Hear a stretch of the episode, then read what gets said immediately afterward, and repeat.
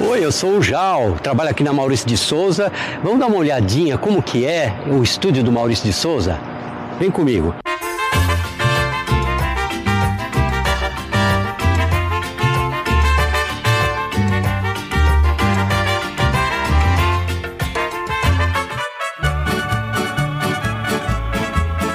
Sucaça, me caça. Arriba! Olá, terráqueos! Como é que vocês estão? Eu sou o Rogério Vilela e tá começando mais um Inteligência Limitada. Olha aqui, ó, Fabi, pega o, pega o sombreiro aqui que a gente vai usar mais tarde.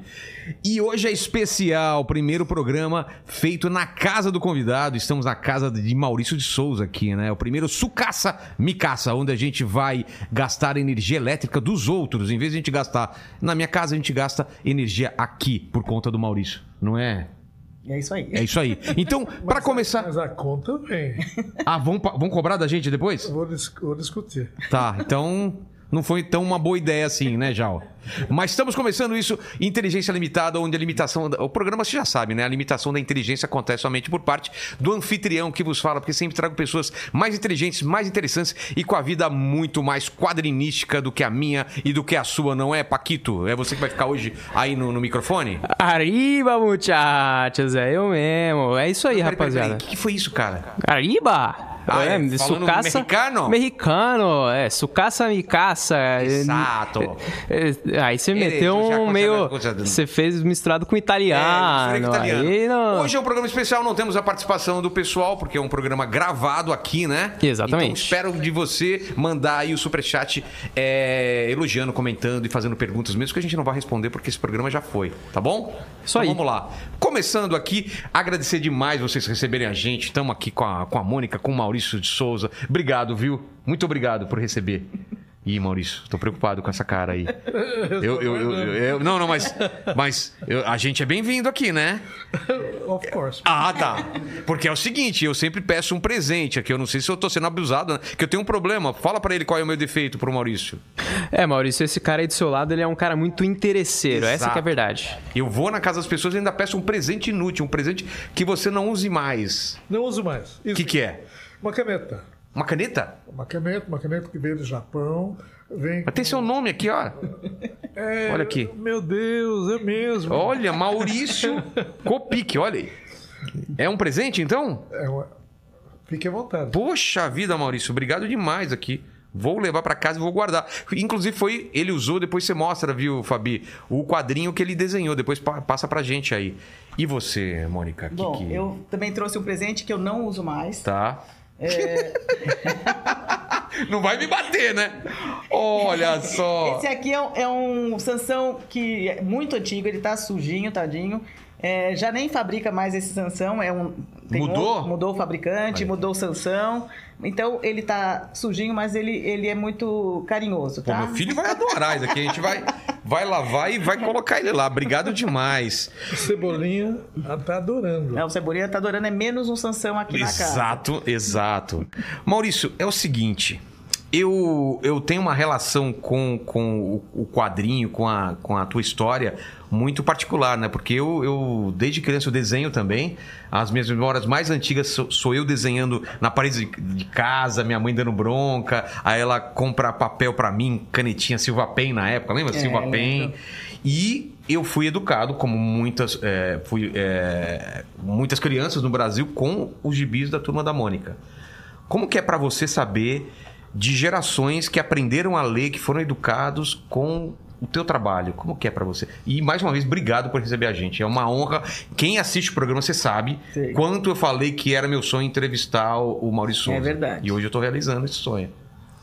Bem, eu acho muito legal. Eu acho que o, o meu, vamos dizer, minha condecoração mais valiosa Sei.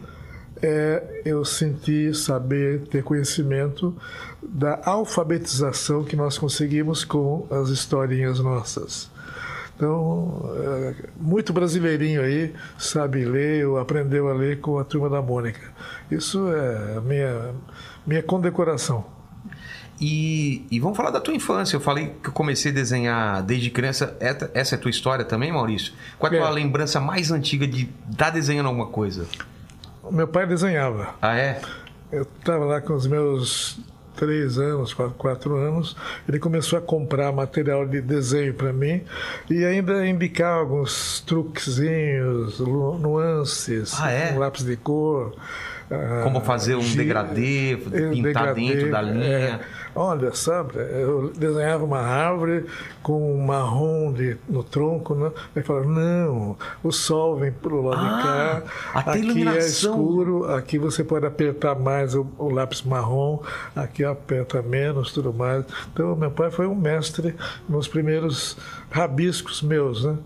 Tanto que ele queria mostrar serviço, meu pai, e ele pegava os meus lápis de cor, chegava na sala da nossa casa, lá na Mogi das Cruzes, quando era criança, e ele fazia, desenhava um, pa- uma paisagem.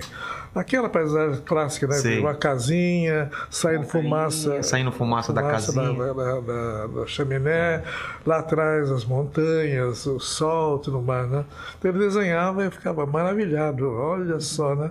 Dia seguinte, a bronca da minha mãe, porque ele tinha rabiscado a parede da sala. É, me- Mesmo assim, eu continuei rabiscando e desenhando tudo mais. Você lembra do primeiro personagem que você criou ainda criança? Você pensa. Cha- Chama-se, chamava-se Capitão Picolé. Como que era? Era como se fosse. É meio parecido com o personagem que eu tenho hoje, né? Do, o- que é o Horácio. Sei. Era meio parecido. Era uma cara meio esquisita. Tipo de um, de um dinossauro, um É, monstrinho. Era uma, uma coisa daquele Tá. jeito lá. E eu chamava de Capitão Picolé. É o primeiro personagem que eu criei. E criava história na tua cabeça com ele. Fazia. As histórias eram baseadas em outros personagens que eu, eh, ia buscar, com, ah, de alguma maneira, inspiração nos meus colegas de classe. Ah, tá. Né, Então. é, Participavam da história. É. A, a historinha que eu inventava, né? Aquele que era muito amigão, era o, mim- era o mocinho da historinha, Sim. né? O não tão amigo não era tanto, era bandido na, na- na história. né? E a, a menina que também não me dava atenção, Não te atenção dava bola. não dava É. bola, era a bruxa na história. claro, né? É. Agora, a- tinha a mocinha, que era aquela outra. Que aí ela, ta- ela tinha um papel importante na história. Sim, É. toda mocinha tem um pa- um papel importante né, em qualquer Aí história. desenhava ela bonitinha e tal. É, tentava desenhar a história. Mas você mostrava pra ela? Lógico. E aí? Ah, Esse era- era seu- seu- seu- Eu recebia. Olha o- só. Obrigados. Obrigados. Só Eu isso. É. estava no tempo de obrigados. Bom, eu eu entrei na Maurício de Souza em final de 1990 e eu vim do desenho animado, né? Trabalhava na Start desenho animado. Aí teve o plano Collor, vim para Maurício e cheguei aqui no finalzinho de 90, né? E o meu trabalho aqui é fazer roteiro. Aliás, eu descobri a profissão trabalhando na Maurício de Souza. Eu fazia com meus personagens desde que era criança, mas descobri aquela coisa de falar, pô, é isso que eu quero fazer na minha vida, foi fazendo roteiro aqui na Maurício de Souza. Eu descobri que eu era filha do Maurício de Souza quando eu era criança. Eu tinha acho que uns 4, 5 anos e, e eu comecei a perceber é, a reação das pessoas quando ele ia para minha escola. Eu via que não era igual aos outros pais, né? Quando as minhas amiguinhas levavam os pais para escola, tinha algum evento, quando meu pai ia, tinha uma comoção, né? Era assim, as pessoas chegavam, queriam encostar nele, eh, tirar foto. E, e eu percebia aquilo, mas com uma certa, com um certo ciúme. Então, eh, esse ciúme foi trabalhado quando eu era pequena, acho que eu tinha uns 4, 5 anos mesmo. Mas foi aí, assim, que eu percebi que ele era diferente, né?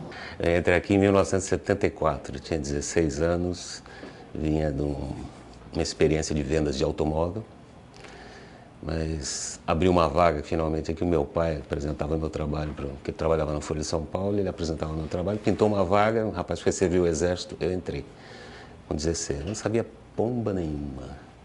Lápis HB, para mim era da Hanna-Barbera, essas coisas, número um, número dois, proporção de duas cabeças e meia para mim, a Mônica só tinha uma. Como pode ter duas cabeças e meia? Coisas desse tipo. Moleque, né? Então meu aprendizado foi aquilo. E o, o Horácio, ele aparece é, um- um- em que, em que época da tua vida? Ainda já, já, já era profissional, já desenhava, Ah, tá. já desenhava Mônica, Cebolinha, mas daí eu queria, queria também fazer dinossauros. Sim. Dinossauro, qu- qualquer criança gosta de dinossauro, né? Eu achei que ia funcionar, não funcionou, e fiquei... E, e- e s- eu peguei o Horácio e a turminha toda de dinossauros, para mim, no estúdio para eu escrever e desenhar e não usar a equipe, que eu queria pôr o Maurício na Tua personalidade. com a personalidade na co- personalidade do Horácio. Entendi. Consequentemente, o Horácio é meu alter ego. É. A história que eu escrevia e desenhava tinha que ver com alguma coisa que eu tinha ouvido, sabido, ah, assistido, contar, ah, contaram para mim Sim. alguma coisa. Colocava Eu- na história. eu botava na história. Então, como eu estava dominando bem já a na- narrativa de quadrinhos, que eu lia muito, então vinha alguma coisa que eu tivesse sido, vamos dizer, eh, bem, Impactado até, né? Tinha coisas que eram... impactado É. por, por alguma coisa. E eu, desen- eu escrevia e desenhava baseado naquilo. E a história vinha assim, vinha, vinha do alto. Vi- Vinha Eu- fácil eu pra você. não porque- Ah, é? planejava. Eu começava a escrever. Sem ter o final e desenhar, acontecia? Não sabia o que ia Olha que acontecer. fantástico. e dava certo. Eu fiquei. ah, 30 anos. 30 anos de desenho. Mais de 30 anos desen- escrevendo e desenhando sem planejar. Sei. Então, Nossa, que fantástico. Agora, recentemente, eu coloquei ah, tudo do Horácio em uma coleção de quatro livros. Então, eu Tá fico tudo compilado agora lá. Eu leio, eu leio agora a história e falo, ah, aqui Você foi lembra? aquilo. É como se fosse uma voltar no tempo e você vê Ah, uma fase da tua vida. É, é um negócio esquisito até, viu? Nossa, que. Porque eu, eu fico vivendo, revivendo. Mônica, eu posso perguntar uma coisa aqui? Pode. Porque quando aparecia uma dinossauro. Se você era o Horácio, quando aparecia uma dinossaurazinha nova na história.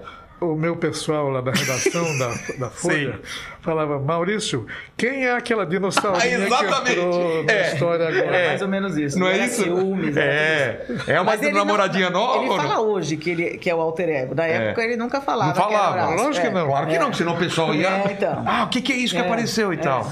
Então, Mas eles vieram, né? É. Mas quem Eles eles iam é aquela perguntando. que apareceu na E, história e hoje? até acho que ele nunca respondeu pra ninguém, porque até eu perguntava e nunca respondeu É. pra ninguém. Então, Porque eu- era mas tinha uma dinossauro. relação, então, uma dinossauro nova tinha uma certa paixãozinha lá, uma certa. Uma historinha. Vamos dizer, eu não digo, não digo- não digo paixão. Um interesse. A- a- a- Se apaixonar por um dinossauro é difícil. né? Exatamente, né? Agora, de qualquer maneira, lembrava. Ex- Isso que é bom. Lembrava, mas não era a pessoa. É. tá até gaguejando aí, né? Lembrando da história. Ô Maurício, vamos voltar, voltar pro passado então. A gente falou da tua infância. É, você teve uma infância de brincar na rua? Como que foi a tua infância? Porque a gente vê a infância do- no bairro do Limoeiro. da- a minha infância t- foi de brincar na rua. A tua também? Que tipo de Na brincadeira que rua você de brincava? terra, É? de terra, De terra? terra, Onde você morava? de Mogi das Cruzes, Ah, uma cidade então. pequena naquele tempo. Ah, ah, ah, E na rua, de terra, não- quase não passava Carro, né? carro, nem nada. De vez em quando eh, vinha um som que me obrigava a. Eu e a minha turminha que estavam jogando bolinha na rua, com as picovas, com o bura- buraquinho e tudo mais. Picova é o buraquinho para você. Ah, o- as caça- ah, os buraquinhos chamava. É, É, picova. Então, picova, olha. Eu não conhecia essa também. também. não. de vez em quando buzinavam lá longe e a gente saía correndo, guardava a bolinha no bolso e esperava. Passar o De carro. vez em quando, que era, não tinha Nossa. pouco, pouco movimento. Mas, da- mas também tinha um som que fazia a gente sair correndo da rua. Qual? Um berrante. Por quê? Berrante, berrante mesmo? Oh, oh, E daí, e a boiada vem vindo, Ah! meu Deus do céu. Todo mundo, vamos Sério? pegar as bolinhas, enfia na bol- na- no bolso, tudo mais. Corria para casa da minha avó, que era logo ali, uma casa colonial. Eu e os meus amiguinhos, e subimos na, ga- na, a- Na, na grade? na, na- na- na janelona Sim, dela, sim. uma janela grandona, três ou quatro de nós ficávamos na janela para ver o boi de perto. Passando. passando de perto. E passavam muito rentes. É mesmo? Rentes, rentes, rentes. E a gente fazia uma loucura. Crianças. a- Criança não tem- Desliguem a, a televisão. É, agora só os a pais rádio, assistindo. Que vocês não podem falar que o tio Maurício fa- fazia isso, tá? Era um moleque muito desavergonhado que resolvia passar a mão no chifre dos bois que passavam. Nossa, que perigo! Tinha que pegar assim. Mas não pegava só, fazia assim. Ah, é? Mexia, boi falava, "O que que eu tô mexia. Eu me lembro, era corrugado, tinha... Mas era assim, da janela se alcançava os bois? Alcançava. Era muito rente mesmo que passava. Rente, fazia assim e largava logo, senão ia junto. Claro, né? Você ia puxado. Nunca minha mãe, minha avó, meu pai souberam disso. Olha só. Aonde quer que estejam. Então vou saber. Perdão, pessoal, per- perdão, gente. Que Que maravilhoso. maluquice de criança. E de também de moleque. subir em árvore, pegar, é, Ah, pegar lógico. goiaba. Goiaba, Que ma- goiaba. manga. Eu subia eh, nas goiabeira. Goiabeira. Eu- uma vez eu morei numa casa que tinha 16 goiabeiras. Nossa, da- daquelas vermelhas ou da branca? Vermelha. Vermelha. Nossa, melhor. Porque a branca você não vê o bichinho, né? Você não vê o. É horrível. problema. É horrível. Você tá comendo e tem um bi- metade do bichinho você comeu, né? Pois é, rapaz. Pois então, e tinha muita goiabeira, e a, a goiabeira é, é bem resistente, né? Ela, É. se ma- mexe um pouco, mas não quebra. então, Não, não. eu- Dá pra você andar tudo nos galhos. mais uma vez, uma molecagem. Eu subia de olhos fechados. Você subiu. Subia porque eu sabia decorar onde Ah, tá. estavam os galhos. Tchá, tchá, Tipo, tchá, vamos ver tchá, se eu tchá, consigo tchá, ir tchá, me tchá. movimentando. É, eu me desafiava. Tá. E como eu tinha muita goiabeira, às vezes eu fazia confusão. É. Eu errava alguma coisa. Eu era um galho da outra goiabeira. Ah, e se- tinha também um pé de abacate. Falei, ah, vou subir no pé de abacate. Só que eu não sabia que pé de aga- abacate, o galho, é frágil. Ah, nunca subi no pé de abacate. não Então sei. eu subi É? no pé de abacate, pra pegar Mas não o caiu, abacate e né? Tudo mais. Daqui a pouco, os meus pés, né? Pá! O- S- Saiu o seu apoio. Rebentou. Eu segurei no galho de cima. Quebrou também. Bem, e, logicamente, eu caí lá de cima, de pé. Ai. E o joelho veio pro meu, pro meu queixo, né? Pá! Fiquei quase desmaiado lá por causa daquela, daquela porcaria de árvore de, de galho fraco. Você apagou? Chegou a desmaiar ou não? Fiquei- eu fi- eh, daí eu me lembrei da história em quadrinhos. Eu comecei a ver estrelinha. Sei, aquelas estrelinhas Falei, ah, então, então existe mesmo isso. A estrelinha existe. É o jeito do Maurício. Olha só. Até em coisa ruim ele vê o lado é o bom. lado bom, né? Pô, então você foi uma criança que se machucou, se sujou, Não, subiu em su- árvore. su- eu ia subir na- na- na- no, muro, né? E o tijolo vinha na minha cabeça. É, Eu, pé, eu- mais estrelinha aqui. É. Opa, é, história em quadrinho. Que legal. E, e é, é difícil hoje em dia uma criança que tem ainda essa, essa criação, né? Mesmo no interior mudou Essa- essa muito, né? liberdade. Essa liberdade, né? Ou É, molecagem. não Mas sei. empina- empinar pipa também. eu fazia pipa. Fazia? Eu fazia, mas fazia pipa diferenciada. Com de bambu, E a- É. papel de seda, tudo mais. E eu fazia a, a pipas, ou não era nem pipa. Como chama? era, era miniatura de avião. Ah, é? Eu Mas fazia com papel de seda, papel assim? Papel de seda com fi- filete de Sim. bambu, né? É. Eu fazia, mi- mi- misturava lá os, os bambus e tudo Sim. mais e fazia o meu, como é que se chama o avião, aviãozinho que a gente ah, compra pronto, né? Sei, sei. Era o modelo, né? Aeromodelo, É. aeromodelo. Eu fazia meus aeromodelos. Tanto que uma vez eu fiz, resolvi fazer um grandão, tipo Paulistinha Sei. um avião para uma estreia grande.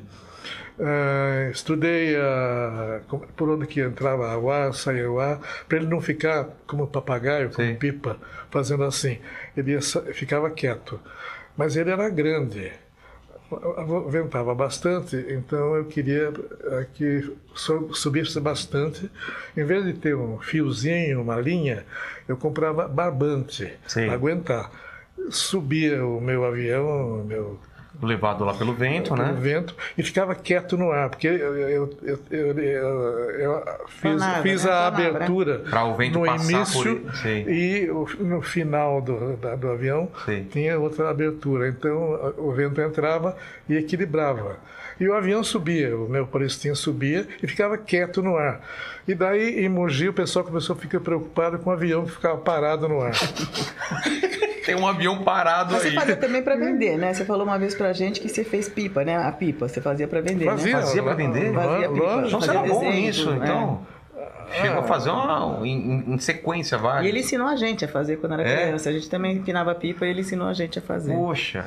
Não, a gente, eu brincava, brincava, fazia esse cineminha, É. ah, desenhava, E passava como se fosse. um- eh, eh, ah, desen- desenhava, colava um papel no outro, tudo mais, fazia um, um rolinho e botava lá na frente da vela e Sim. chamava meus amiguinhos para assistirem, eu ia contar a história lá, de- descrever. E uma imagem. e É, aí e, contava. cobra- e cobrava cinco palitos de fósforo, dez pa- palito- palitos de fósforo que eu dava para minha avó. Sim. Mas pra que palito É. de fósforo? Porque minha avó usava, eu não usava. Maurício, você morou em Mogi até que idade? Até 16, 17 anos. E aí muda pra onde? Para São Paulo, Hum. Por para quê? pegar uma, um- de alguma maneira um- uma, uma colocação. É. Estava estudando, mas precisava de dinheiro, né? Estudava o quê? Estava no colégio ainda, estava no ginásio Tá. e depois aqui vim para São Paulo, tri- trouxe a minha matrícula para São Paulo e depois eu comecei a trabalhar tanto que não dava para estudar mais, então eu não, não, não recebi os diplomas Acabou num- a que eu, vamos dizer, a que eu s- sonhava com eles, né? E não vieram. Além disso, teve, teve um, motor, um, um professor muito vamos dizer, responsável Sim. até de eu ter saído de Mogi. É mesmo? Por Ele me quê? repetiu três anos. Ah, então foi- ele, ele foi, o- Reprovou ele foi o três culpado anos. por todo esse sucesso. Três anos, três anos de matemática zero. Como chama ele? Lembra? É, Não posso falar. Ah, tá.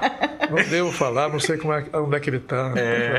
Não, e agradecer a ele, né? É Temos que agradecer ao senhor Laércio, sei lá como ele chama, né? Mas muito bem, então vim para São Paulo, vim para achar um lugar para trabalhar. E fui che- aparecer na. Quantos anos isso? 17 para 18. Tá. Moleque, tudo. É, e daí então fui como numa foi a folha. cidade grande pra você? Ah, Você- adorei. Adorou? Ah, você se, se, se, se Adorei, adaptou nossa, fácil, então. tava aquele movimento todo, Ah. né? An- Andar de bonde, andar de, de- de ônibus, tudo Sim. mais, é gostoso. Ah, e daí eu ah, fui na Folha, levei meus desenhos para Lá na- mostrar já pra- era na Ba- na Barão de Barão Limeira? De Limeira. Tá. Fui lá para procurar o diretor de arte, que tem um diretor de arte lá. Então levei meus desenhos Debaixo do braço, uma pastinha. uma, é, uma pasta, um bloco. Lá bati na porta, tudo mais, né? fui no elevador. Não tinha, não tinha trabalhado com desenho em nenhum lugar ainda, eu já tinha publicado. Em alguma coisa. Mogi, eu já tinha feito alguns desenhos para o jornal local. Mas pouca coisa. Ah. Mas tinha uma algumas- coisa publicada já pra levar, então. Tinha, Tá. mas para levar mesmo eu levei um material mais sofisticado. Entendi. Bem, cheguei lá, mostrei para o diretor. Ele olhou bem, uma- com uma cara assim de. Imagina. Des... Desdém, né? É, é- Desdém? Assim, tipo. Desdenho. é- é desdém. É. Desdém. Bem desdém, bem. Ah, É. tá, tá bom. É, fechou e falou pra mim: olha, ô, menino, vai fazer outra coisa na vida, não vai, não vai para desenho, desenho não dá dinheiro, não dá futuro pra ninguém, então, ó, seu seu desenho. Então, O quê? Foi assim. Sério? São palavras assim que soam até hoje aqui. Pá, pá, pá, pá, pá, Você não pá, esquece pá, disso, pá, né? pá, pá. Não, logo, logo eu vou esquecer. o cara que queria. Ele, can- ele Cor- conta com tanta emoção, imagina como é que ficou a cabeça dele na hora. Exato, daí, Não, mas pra, pra- daí eu saí da sala aquilo dele. te, te abateu, claro, né? Era- Meu, o chão sumiu. Sumiu, né? Sumiu o chão, falei, meu Deus. Daí eu entrei pela redação, estava cheio de jornalista, né? E tinha um jornalista assim, já de idade e tudo, me viu passar e falou comigo: O menino, o que que houve? Por ué, Imagina a tua cara como devia estar pro cara tá preocupado, né? uma cara de candidato a suicídio, no mínimo. Assim, tipo, o cara É, qualquer Quase coisa chorando, né? É, mas Praticamente. falei- eu até pensei na hora, como é que ele sabe que aconteceu o negócio aí? Sua cara devia estar de, de Daí terror, né? eu chulaminguei a história, né? Sim, pra, pra contou ele, pra falei, "É, ele. Pá, pá, pá. E daí eh, ele falou, faz o seguinte, menino, menino não, ele me chamou pelo nome que eu tinha me identificado. Tá. Ele falou, que faz, faz o seguinte, Maurício, entra no jornal para fazer qualquer coisa. Nem que não ganhe muito bem, mas você vai fazer amizade. Ah. Você vai, no futuro, oferecer o seu trabalho para seu amigo, seu, seu colega de, de redação e tudo mais. E aqui eu tenho uma vaga de copy desk para você, se você tá bom, é bom de português. Eu O era. que, que é Copa, Copy Desk? Copy desk corrige o texto do repórter. Tá. Ah, que ele chega correndo, né? Faz lá e- Blá, blá, blá, blá, blá, blá, de qualquer maneira. né? Eu era bom no português, eu lia muito, desde gibi até livro, eu lia muito, então eu era bom de português. Ah, entrei, fiquei então como copy desk durante algum tempo, até que me chamaram para fazer outra coisa. E falaram, o mesmo, a mesma pessoa falou, Ah, que você. que me fala. indicou para fazer, ficar lá Ah, tá. catando amigo, né? Sei. Ah, realmente quando aconteceu, o pessoal me chamou, olha, tem uma vaga de repórter policial. O que você escreve, o seu português é bom, então você topa. Daí eu me lembrei que eu tinha um problema sério para ser repórter policial. Eu desmaiava se eu visse sangue. Tava no lugar certo, então, né? Não, s- não dá. Daí eu eu falei, pra- mas eu tive que confessar pro pessoal. olha, Ah, você falou? Falei. O pessoal, é, reportagem policial, legal, bacana. né? Não paga muito bem, mas ah, acontece isso, isso, isso, que eu vou desmaiar. É, primeira- daí primeira o- foto que vai o- fazer. O redator, o chefe, chegou e falou: então faz o seguinte, como você escreve bem, tudo mais, não quero, não quero perder você, você, quando tiver algum quadro sangrento, qualquer coisa assim, chame o Fotógrafo. Uhum. fotógrafo né? que nós vamos ceder para você, que vai te acompanhar. Ele vai descrever para você, você escreve. Ele fotografa e fala o que tá na foto, você não precisa ver a foto, né? Exato. E deu certo. E deu rapaz, certo? Deu certo. Olha que. Mas ele, ele também, eu lembro, eu, eu já vi um desenho seu de uma pessoa morta, assim. É? Acho que ah, não tinha fotógrafo, uma coisa, você desenhou. Teve que fazer a representação. É, mas Tinha- desenhou meio caricatura. né? Ah, tá. É, um desenho. Um desenho assim, é, Simples, é, assim. sim, não, é simples, mas dava pra ver que era uma- um Sim. homem ali, Limpinho, mas uma limpinho. brincadeirinha, sabe? É. Ele assim, com uma velhinha. Nossa, Maurício. Se tivesse Mas morrido. então eu escapei, mas é importante escapei do isso falar. sangue. É. Escapei do sangue, escapei do meu diretor lá que, Que não queria te queria nada contratar, também e tudo é. mais. E depois de algum tempo de reportagem policial, estava ficando até interessante.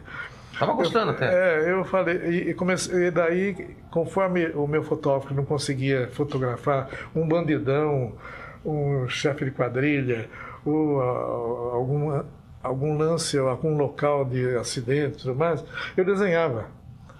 Eu Fazia. copiava, copiava, e eu, eu desenhava às vezes, até era mais, melhor eu desenhar a cara do, do bandidão, Sei. porque quando o meu fotógrafo ia fotografar o bandidão, eu apanhava do bandidão. e a máquina dele ia embora também. Tomava um De chute. chute, de é. chute, né? Lógico. Então, Você salvou a pele do Era- fotógrafo. Era, então. mais barato eu desenhar a É, cara do, do mais, sujeito, mais né? seguro, né? É. Mas então a coisa rolou desse jeito. Mas falei, mas peraí, eu vim aqui um dia para desenhar. Tava esquecendo o- É. Esqueci. o motivo que você entrou lá. Fui para casa, f- ah, furei o trabalho, furei a, a folha Faltou? dois, dois, três dias, Tá. dois, três dias para desenhar o prime a primeira tira. Daí fiz a tira, a primeira tira, levei Uma, para uma redação. tira ou uma página? De... Era uma pa- aqui no, no estúdio É tira mesmo, tem, uma Tem tira. a essa daí? cópia da tira que Vamos você colocar pode a ver no- imagem, então. É. no, no museuzinho nosso Tá. aí tem a, a cópia da tira, né? Então fiz, levei para redação, mais uma vez o velho Pro mesmo cara. jornalista. O que, que ele falou? É. Ele foi mais educado dessa vez ou não? Não, não foi com ele que eu falei. Ah, tá. Eu falei com o cara que me orientou. Ah, com o teu, o teu amigo lá infiltrado. É. Meu lá, é. amigo. Daí então deu certo. ah, me sugeriram lá que podiam publicar. Ah, Falei, é? E vocês vão pagar? Vamos pagar, sim. Ah, então tá bom. Então, minha demissão de Do repórter. repórter, policial acabou Agora, é. sua carreira ali. Eu, eu quero ser desenhista de história em quadrinhos. E começou tudo aqui. E essa história qual que era? De quem que era? Qual era o personagem? É, um- o Bidu e o Franjinha, Tá. Ah. os dois primeiros. E saiu onde? Saiu na, na, Na Folha, na Folha da Tarde. na Folha da Tarde. É. Junto com outros quadrinhos ou não? Junto com outros É, quadrinhos. olha só. Ahá! E aí, Ah, É, foi a minha, a, a sua vingança. minha vingança. Eu chego na Maurício de Souza Produções em 2006, no finalzinho de 2006. Eu tinha lançado um livro, né, que eu contei para você no, no outro- no outro programa que eu tive lá no Inteligência Limitada, né? Eu escrevi um livro sobre o Maurício, chamado Maurício Quadrinho a Quadrinho, que é lançado em março de 2006 pela Editora Globo. E aí tem a história que o Maurício me convida para vir para cá, e ele fala que ele ia criar uma área para eu criar produtos para ele. Então ele chamou, batizou a minha área de planejamento editorial. Basicamente o que eu ia fazer? Eu ia editar todos os livros da casa, né? e aí eu chego num momento muito peculiar da MSP, porque até 2006, que o Maurício estava na Globo, né? até o final de 2006, eh, a editora que publicava os quadrinhos dele geralmente tinha o direito para publicar todos os livros. Então, se ele quisesse fazer um livro sobre culinária, ele tinha que oferecer para a Globo. E antes era com a Abril, né? Então ele queria fazer um livro sobre aviação. Eu Tinha conversa para a Globo. Quando vai para a Panini em 2007, eu, pego- eu chego aqui, em, eu chego em outubro de 2006. Então praticamente três meses. Quando vira para 2007, o contrato, nosso comercial da, da MSP fez um, um contrato muito interessante que os quadrinhos são da Panini e a gente podia fazer livro com quem a gente quisesse. Hoje são 29 editoras, se eu não me engano, que a gente trabalha, que estão ativas com a MSP. E a gente tem livro de tudo que é jeito. né? Tem, a gente tem livro de educação financeira, a gente tem livro religioso, católico, espírita, evangélico, a gente vai ter livro de lendas brasileiras, de lendas japonesas, e com editoras que trabalham especificamente nesses nichos. Por exemplo, a JBC fez a de lendas japonesas, a Girassol fez a de lendas brasileiras a, a de educação financeira, a gente vai numa editora que, que, tra- que trabalha nesse foco. A gente começou a fazer parcerias com grandes autores, como a Thalita Rebouças, a gente fez com o Mário Sérgio Cortella, com o Rubem Alves. Então a gente começou a ampliar esse escopo. Então eu- os livros eram, bah, beleza, eu sou jornalista, e editor, eu edito todos os livros, mas você sabe que eu gosto de quadrinho, né? Então, assim, eu, eu sou um cara de quadrinhos. Então, quando eu chego aqui, é, eu, fa- eu- eu não ia editar as revistas de linha. As revistas de linha continuam sendo bem editadas pelo estúdio. né? Eu- aí eu falei, bom, e aí? É, Eu crio alguns projetos clássicos, que eram a, a coleção histórica, que era a- a republicação das cinco principais revistas Turma da Mônica, né, que era Ma- Ma- Mônica, Cebolinha, Chico Bento, Cascão e Magali, desde o número um, né, em caixinhas, e as tiras clássicas da Turma da Mônica, que publicava em ordem cronológica eh, o que o Maurício havia publicado em jornais. E aí eu, eu coloco o lado jornalista para rodar, e aí eu coloco as informações extras, por exemplo, ah, aqui o Cebolinha, o Anjinho está citando o Wilson Simonal, para o leitor mais recente entender. Mas é, eu, falei, eu continuava fazendo muito livro, muito livro. E aí já, eu ia fazer três anos de casa, com dois anos e meio de casa. Eu proponho para o Maurício o projeto de quadrinhos, que, que é uma coisa que eu, eu vinha maturando. O Maurício ia fazer 50 anos de carreira, né, em 2009. E eu proponho para ele o MSP 50, que eram 50 autores brasileiros, né, desenhando, escrevendo histórias dos personagens dele para o público jovem e adulto numa coletânea. Isso deu muito certo. É, o Vilela participou de um, né, Vilela? Ê, laiá. É, e foram três livros, MSP 50, MSP mais 50, em- um em 2009, 2010 e em 2011 saiu o MSP Novo 50. E ali foi uma, uma sementinha que eu plantei, com, por isso eu sempre agradeço ao Maurício, porque ele podia perfeitamente falar assim, não, não, porque ele tinha a Turma da Mônica, dona do mercado infantil. Turma da Mônica Jovem, dona do mercado infanto juvenil. Por que, que eu- chega um maluco aí lá e fala assim, ah, vamos fazer eh, quadrinho para jovem adulto com os teus personagens? Ele podia falar não. E ele falou, não, manda bala. E aí eu, eu- a sementinha que eu falava é que eu, eu, eu chego para ele e falo, vamos fazer graphic novels, cara, vamos fazer, chama- chamar o mesmo esquema das coletâneas, dos MSP50. Eu chamo os autores e tal, e escolho o personagem, a gente faz pro- versões mais adultas, Eu falei, esses materiais, isso eu falei no dia que eu vendi o projeto para ele. Eu falei, esses materiais podem ser, vão alcançar esse público jovem adulto. Eles podem ser exportáveis, porque as histórias são fechadas, independem de, de você ter que saber uma cronologia de toda a história do personagem e tal. E eles podem muito bem ser migrados para outras mídias.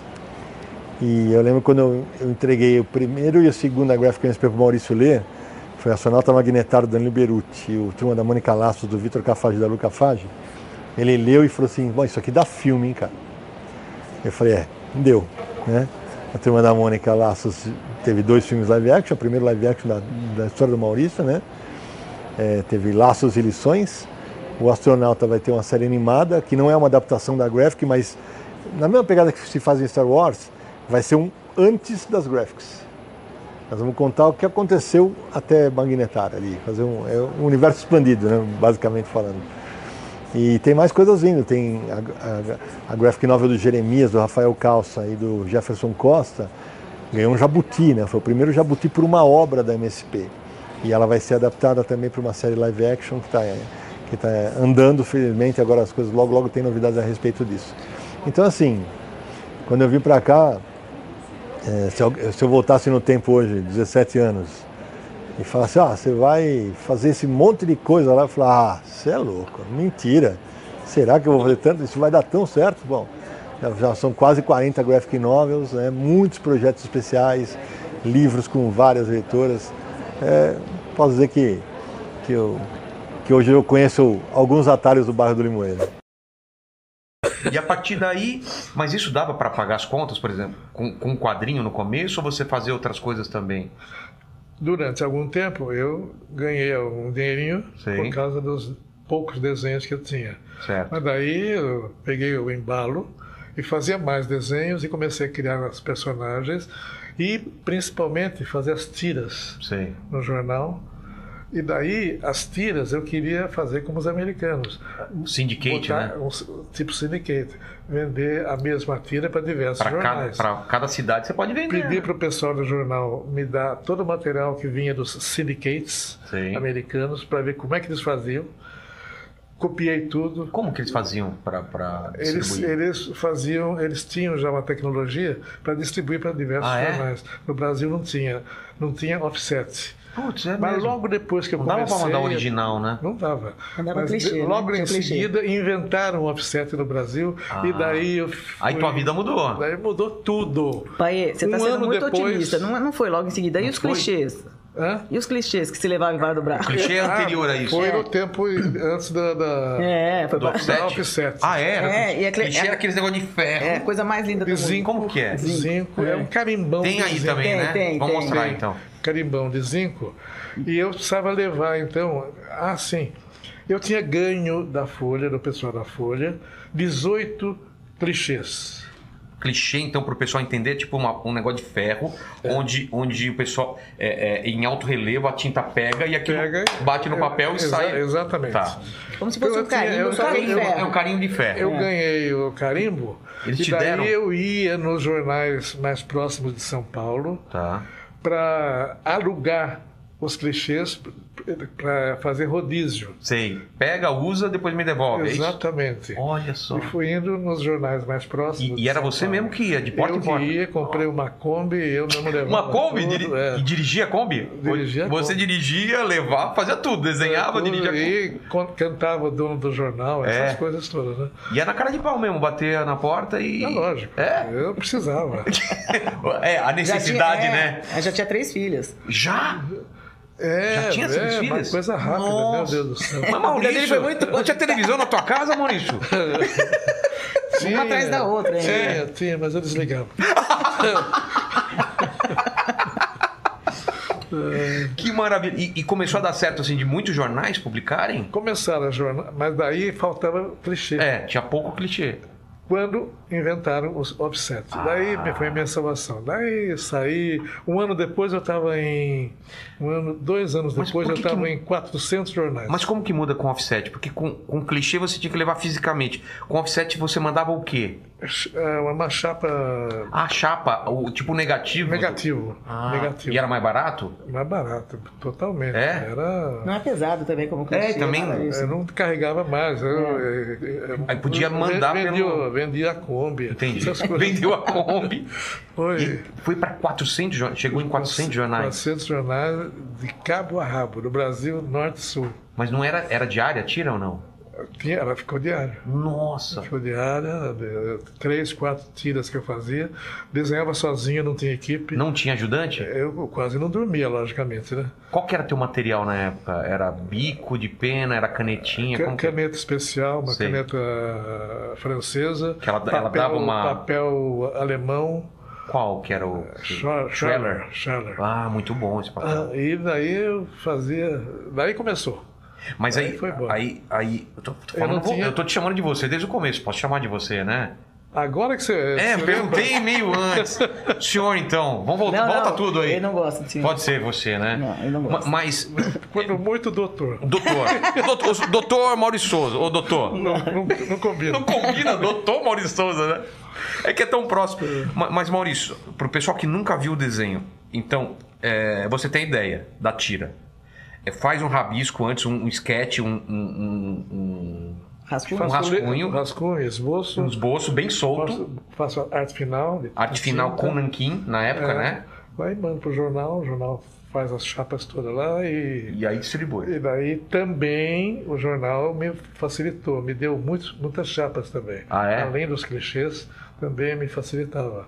Os meus amigos, Ex- Os, a- os amigos que o pessoal falou pra você fazer, olha que diferença é, faz. deu tudo certo, né? Mas olha que, que, que é legal pro, pra molecada que tá aí. Porque às vezes a pessoa vai atrás de um trabalho, não consegue, fala, ah, não consigo trabalhar na minha área. Porra, ele, ele foi lá, foi fazer outras coisas, mas só por, pra estar tá lá pra realizar o sonho dele. Mas né? acho que é tão importante esse começo da história, até pra mostrar Né? isso. Que, Que não é fácil, né? Não, não é fácil e, e que de alguma maneira você pode desviar do seu caminho pra conseguir alguma coisa melhor lá pra frente. Exato. né? Isso O que objetivo aconteceu, dele era um. é. Mas não é porque ele não conseguiu esse objetivo logo no começo que ele vai desistir. Pra conseguir esse objetivo, ele fala: eu eu vou estar dentro do jornal, conhecer- fazer amizades. E até né? você. Acho que era legal você falar o que, que você aprendeu escrevendo pro jornal Ah, é. para. as- O que, que, utili- utilizou nas tiras? É, nas tiras, porque você tinha uma linguagem rebuscada em função de muita leitura, é, clássica. é, é. Sim, eu lia tanto, como eu falei, Sim. lia muito. Eu, eu, Devorava livro? eu É. devorava o- a palavra. É mesmo? Eu pegava um livro, chegava na escola, almoçava e começava a ler e terminava às três da madrugada. Olha só. Eu queria, eu queria ler inteirinho. Sei, sem, sem interrupção. Sem interrupção. Olha só. Minha mãe achava ruim, né? Meu Deus do céu. O que, que você lembra de ter lido que te marcou assim nessa época? É, de, De livro, livros? Comecei, com, comecei com a coleção inteirinha do Lobato. É? Eu sabia Fantástico. de cor até. É Muito bom, né? É, então, depois daquilo, eh, livros de aventuras. Até chegar nos Júlio É clássicos. Verne, você chegou a ler? Sim, É. Júlio Verne. Depois cheguei nos clássicos russos, ela foi É? embora, né? E com isso eu peguei um português muito bom. Mas muito Quando rebuscado. eu comecei na reportagem, inclusive, eu tive problema. O pessoal falou: olha, o pessoal não vai entender. Ninguém tá Sim- entendendo essas palavras aí, né? É. eu preciso expli- simplificar. Você não pode ter op- opinião, aquelas coisas. Tem que Não- se, se até aos fatos e tal. É. Ah, naquela, hora- na época não podia ter opinião, jornalista? É. Não, na, na reportagem não. Eu era repórter. É. Eu não estava participando da coisa, né? Sei. Ah, mas então essa, esse, esse es- bem, essa série de acontecimentos que foram se ah, encaixando me jogaram para cá para falar com você. Exato. É um, é um, é um encadeamento que olhando pra trás faz sentido, mas quando você tá vivendo parece tudo meio caótico, né? Tô indo pra cá, tô indo pra cá, não é? É, tem Não é? hora que você fica meio. É. Será que eu tô fazendo a coisa certa? Não, isso eu não duvidei. Sério? Não. Sempre teve, a, sempre teve a certeza que tava no caminho certo. Eu sempre estava teimando, teimando, teimando, e mesmo as pequenas vitórias eu achava que era o suficiente para Dá um passo a mais. pra, como de alguma maneira uma- um, um degrau a Sim. mais né, de tudo que podia acontecer na minha vida, né? Mas teu- você tinha um plano. O teu plano era fazer quadrinhos. Quadrinhos. quadrinhos, personagens, Personagem. merchandising, etc. Porque eu estava chupando dos Vendo o que tava acontecendo. syndicates Exato. americanos lá. Como é que eles faziam, como é que não faziam, É. tudo mais. E, e, e rodava muito dinheiro lá, né? O cara publicava em, to- em um monte de jornal Sim. americano e era. Um dólar por jornal. Tinha personagem que saía em 400 jornais. Então. Diário. É, Diário, 400 dólares dia. Não Nossa. no Brasil, né? Lá. né? É, lá fora. Lá, fo- lá fora. E no Brasil, quanto que era? Era bom? Você lembra? No Brasil ah, dava para começar a viver bem. É. É. E aí com três filhos já. Como Três que era? filhas. Três filhas. Três filhos e Ah, na época era três três filhos, três filhas É. e muito para pagar. Muita conta pra pagar. Muita conta para pagar. Isso faz trabalhar muito, né? Aí eu fiquei- trabalhei durante algum tempo lá, pagando conta, Até pagando esse- aluguel. Aluguel? Ah. A minha senhoria, a dona da minha casa, me deixou ficar ah, oito meses sem pagar Tá aluguel. brincando? Você, você jogou um papo nela, falou assim, não, eu vou, vou fazendo um negócio que vai dar certo É Lógico aqui. que eu falei muito disso, desse jeito, né? Só que eu não sabia, ela era muito gentil. Depois, muitos anos atrás, eu descobri, ela era minha prima. O quê? Pois é. Você não sabia que era tua prima? Eu não sabia que era minha prima, por isso que ela era boazinha comigo. Ah, então era isso. Dona, Dona Linda. Dona Linda. Até o nome. É. Dona Linda. Que era, era prima do Meledes. É, eu sei. É um tio meu também que eu não conhecia. Conheceu depois. né? Ah, a família tá cheia de história. Poxa. Cheia de história aí. Qualquer dia. Vem vindo aí um filme da minha vida. Exato. Não, não contei tudo. É. O, o Não? diretor, o diretor do filme falou: quando é que você vai contar o resto pra gente fazer mais filme? Tem que fazer aquele negócio, é numa trilogia, né, do Maurício Souza, primeiro, segundo, e terceiro. Mas qual que era o teu plano? Você começou a fazer bastante quadrinhos e, e- e viu a possibilidade de fazer mais coisas? Tinha um plano de lançar revista na banca também? Ou, Lógico. É? Quando que começa? Começou quando já estava com as Cresceu. tiras bem Sucesso. espalhadas, com sucesso. Já era a né? Turma da Mônica ou era- tinha um outro Já nome? tinha- Não, não era a Turma da Mônica. Não, era a Turma da Mônica. Não. O É. título não era Como a Turma chamava? da Mônica. Era Bidu. Ah, era os- o nome dos persona próprios personagens. que vi- tinham vindo, né? É. Eles vieram, todos os meninos vieram primeiro. É, É, o Franjinha, Cebolinha, Cebolinha, Cebolinha. Todos os meninos. Piteco também veio primeiro. Depois veio o Piteco, O depois astronauta. veio o astronauta, depois vieram A outros. Mônica aparece quando na, na, na história? Mônica parece Depois de quando todos? É mesmo? eu estava 63. lá fazendo as tiras e estava olhando a minha casa em Mogi, a criançada brincando, a Mônica, a Mariângela e a Magali, as Tá. três mi- filhas minhas, olha- eu olhando e me inspirando no que estava vendo, acontecendo. Tanto que o pessoal ch- me chamava a atenção, porque eu tinha só a, a personagem ah, Masculino. homem- masculino baseado em meus amiguinhos, meus amigos, meus conhecidos, tudo mais. Que eu não tenha tido. Quem que era teu amigo que não tomava banho? É, Pode o- falar? o Cascão. Não, mas o teu amigo, que foi, inspira, foi inspiração pro Cascão. Lógico que foi meu amigo. Não, então, mas, qual é o tem uma nome histó- dele? é, não pode falar. Não pode falar? Mas tem uma história boa que um dia ele foi atrás do meu pai. Sério? Eu sei que sou eu, ele falou, eu sei que sou eu. esse cara. meu pai não, ficou com medo. Ele falou, não, não, não, não, não, não inventei. Não, um dia eu estava no meu apartamento, bateu na porta, tinha um sujeito até bem vestido, bem apessoado, né? Ele falou: "Que- Quero falar com quem está fazendo a historinha do Cascão. Pela, pelo tom da voz, eu falei que não, não falei que era eu. Claro que não, né? Eu Falei, ele não tá. Eu falei, lógico que falei. O, o- o desenhista saiu. Ah, é? O desenhista saiu. Porque estão gozando com a minha cara lá na minha vila, estão me chamando de cascão, quero que pare imediatamente esse negócio, senão eu vou tomar providência e tudo mais. Fala, toma um banho em vez de tomar providência. Mas ele não. é, Ele, ele, ele me inspirou em personagens quando era criança. É, esse cara É, só, já- é. só porque estavam zoando Não, ele. né? não, ele, ele não tomava banho, segundo meu pai, que me contou uma vez, é porque a casa dele tinha posto, né? Ah, entendi. Então, e ele vivia encardido por causa disso, porque ele tinha que Entendi. esperar alguém tirar a Ah, água do poço tá. e tal e jogar então, o futebol. Não é que o Cascão não gosta de água, não tinha água. Não tinha água. Como que ele ia tomar banho? Pois é. Qualquer dia eu começo a escrever né, desse jeito para mudar um pouquinho É. a, pa- a- o- o- o- a conceito, figura, é. o conceito do, do, do Pascal. Total. E que tem muita gente, até você ia fazer uma campanha sobre isso, né? É. Sobre ah, a falta de água em alguns lugares que Total. deixam as crianças sem poder tomar banho É. até. Eu estou me contendo. É. Porque mexe com o governo. né? Exato. Mas aí o pessoal falando assim, você tem filhas e só tem personagem é, que é menino, né? Porque são baseados no- nos seus amigos. Aí, como que veio a ideia da, da Mônica? Foi a primeira, a Mônica? A Magali? Quem que Como? foi? A ideia para a criação da personagem. Foi, bem, as três estavam lá. eu Tava criei olhando as pra três elas, de uma brincando. vez. É mesmo? É, foi, ve- veio vindo. eh, Mesmo porque eu via a reação, a inter-relação delas. Era fácil de, fa- de fazer historinha. Ela vê, ó, a Magali comendo a melancia inteirinha, meu Deus do céu. Olha, a Mariângela, lá que ela é bo- boazinha com as irmãzinhas dela, olha, ela é muito. E agora a Mônica. E a Mônica arrastando o coelho. Tinha um Eu comprei coelho. numa feira lá em Mogi das Cruzes, eh, maior que ela.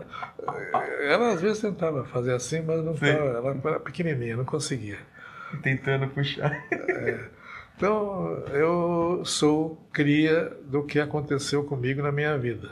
Putz, melhor coisa, né? Colocar as experiências de vida. Agora, a pergunta pra, pra você, né, Mônica? O- você se vê no personagem muito mesmo ou não? Ou é injusto? Vamos Pá, falar a pá, pá, verdade. pá. Agora é a briga entre aqui da família. Eu acho muito injusto. É, Mas assim, não porque eu acho que ela, eu acho que ela é muito inocente. mas é brigona. Você era não, brigona? ela não é brigona. O Cebolinha provoca ela. Tá vendo? Então, é- é- eu É acho o- que é injusto é, isso. É, injusto. se ninguém ficasse É, provocando... se ninguém ficasse provocando, ela é muito meiga, muito doce. não é verdade, pai? Ah, é. É, filha. Ah, melhor, melhor concordar, né? Eu, eu acho o seguinte, a gente veio de uma família de mulheres bravas. É. A minha bisavó, que é essa que, que ele ficava na casa dela lá para mexer, no- ela era muito Durona. determinada, era mulher forte, ela trabalhava, era rimo de família, criou o filho sozinha. Depois a minha avó, a mãe do meu pai, também foi trabalhar muito cedo, era meio man- mandava na casa, nos, nos filhos, tal. Então acho que isto vem de família. As mulheres eh, Eu não- personalidade. Consequentemente, eu não estranhei. É, eu acho Já que- tava é. acostumado, né? Então a gente não sabia, graças a Deus, meu pai também criou a gente com uma liberdade total, então a gente que não bom. sabia que menina não podia fazer alguma coisa. Então acho que tem isso também. Eu acho que Você das- brincava, brincava com, com fazia. um meninos na rua. Brincava, É? nossa, brincava. A gente teve uma infância maravilhosa também. uma- Batia no menino. No menino não, batia na Mariângela. na minha irmã mais velha, mas ela me provocava. Tá? É, aí eu tô vendo que sempre tem A uma Magali eu provocação. nunca bati, mas a É. Mariângela a gente se batia bastante. É, mas é coisa de criança, né? Claro. Uma bate, outra apanha, sempre assim, mas acho que é E todo isso. mundo chora no final, né? Não, só a Mariângela. É, ela chorava. Eu não. A Mariana era chorona. É até hoje, né, a Mariana? É. E a Magali é minha melhor amiga. É mesmo? É, a Magali é minha Eu me recuso. a- confidente. me- me recuso a concordar. Mas acho que é isso, é mulher brava. Mulher, eu não acho brava, é determinada, que briga pelo que quer, briga pelo acre- que acredita. Usava vermelho? Usava. Minha Tinha mãe vestidinho? colocava vermelho em mim e na Magali ela colocava azul. né? É, e a gente era muito próximo, é um acabou ano ficando- só de diferença, né? E a Magali acabou ficando Com o amarelo. Com o amarelo Mas né? é que quando meu pai criou, era pra jornal e não tinha cor. É, né? No começo não tinha É, cor. Não. E aí ele foi. Mesmo meu coelho, o primeiro coelho era amarelo. Sério? É, era amarelo. Não, olha e aí só. quando ele eh, foi pra cor, em 70, quando você nasceu, É. saiu a primeira revistinha, que aí já saiu com o título da Mônica. Porque aí a Turma Mônica. da Mônica. é, Ela, ela ganhou protagonismo, fez sucesso. e aí Enquanto- virou- é, an- antes nas tiras, cada tira tinha o nome do personagem ou da história, e aí nas revistinhas já escolheram Mônica porque ela foi ficando cada vez mais forte ao longo desses 10 anos. 63 ela nasceu e 70 foi a revistinha. É, o meu papel na Maurício é ser diretora de conteúdo, então eu faço a avaliação, né? Eu faço o controle de todos os conteúdos, desde to- editorial até o audiovisual, para ver se é, os personagens estão dentro do- da, da personalidade deles, é, se a filosofia do Maurício está ali, né? Em todos os produtos, é, o humor, a moral, né? Tá tudo ali. Então essa, essa é a minha responsabilidade. Então, eu, eu não. Eu, eu, assim, eu, eu tenho uma ligação muito forte com a turma da Mônica, né? Que desde o começo, assim, eu aprendi a ler com a turma da Mônica, como a maioria dos brasileiros. E com sete anos de idade, eu mandei um desenho para a Folhinha de São Paulo, que era onde saía a turma da Mônica. E saiu um lugar chamado Futuro Artista. E mal sabia eu que depois de alguns anos eu ia trabalhar na casa. Seria um futuro artista realmente da, da Maurício de Souza. Então, aquela coisa do, do, de ter essa ligação já com a Maurício é muito grande e é muito antiga. E eu trabalhava com desenho animado, teve o plano Collor, mandou um monte de gente embora. Eu vim tentar desenho animado na Maurício. Só que aí também, na época, eles não estavam precisando tanto, mas eu mostrei meu portfólio para um amigo que trabalhava no desenho animado, o Canton, e aí ele falou para mim: "Não, por que que você não tenta fazer roteiro, né? Eu tô vendo que você é muito criativo". Eu falei: "Ah, legal, vou tentar". E aí eu fiz umas histórias, o Maurício gostou e falou: "Ah, você consegue fazer umas 60 páginas aprovadas por mês, né?" Não é 60 páginas, é 60 páginas aprovadas. então eu falei: "Não, vamos tentar, né?". E aí eu comecei a fazer as histórias e é o que eu falei, eu descobri que assim, falei: "Nossa, é isso que eu quero fazer na minha vida". Eu descobri a minha profissão fazendo Turma da Mônica. Comecei no, no departamento de merchandising, ilustrando, que cuidava de ilustrações para merchandising e tal, e ilustrações para jornais, revi- jornais basicamente. Tinha Folhinha de São Paulo, que era um suplemento infantil, no qual apareceram meus primeiros desenhinhos com três anos, e anos depois eu acabei fazendo a capa da, da Folhinha de São Paulo pela Maurício de Souza. Mas Eu comecei fazendo, fiquei nesse, nesse departamento um bom tempo. Mesmo os quadrinhos que eu fiz posteriormente, eu fazia dentro do departamento de merchandising, que mais tarde teve a chefia do Jaime Cortez, que foi um diretor de arte muito interessante. Saudades.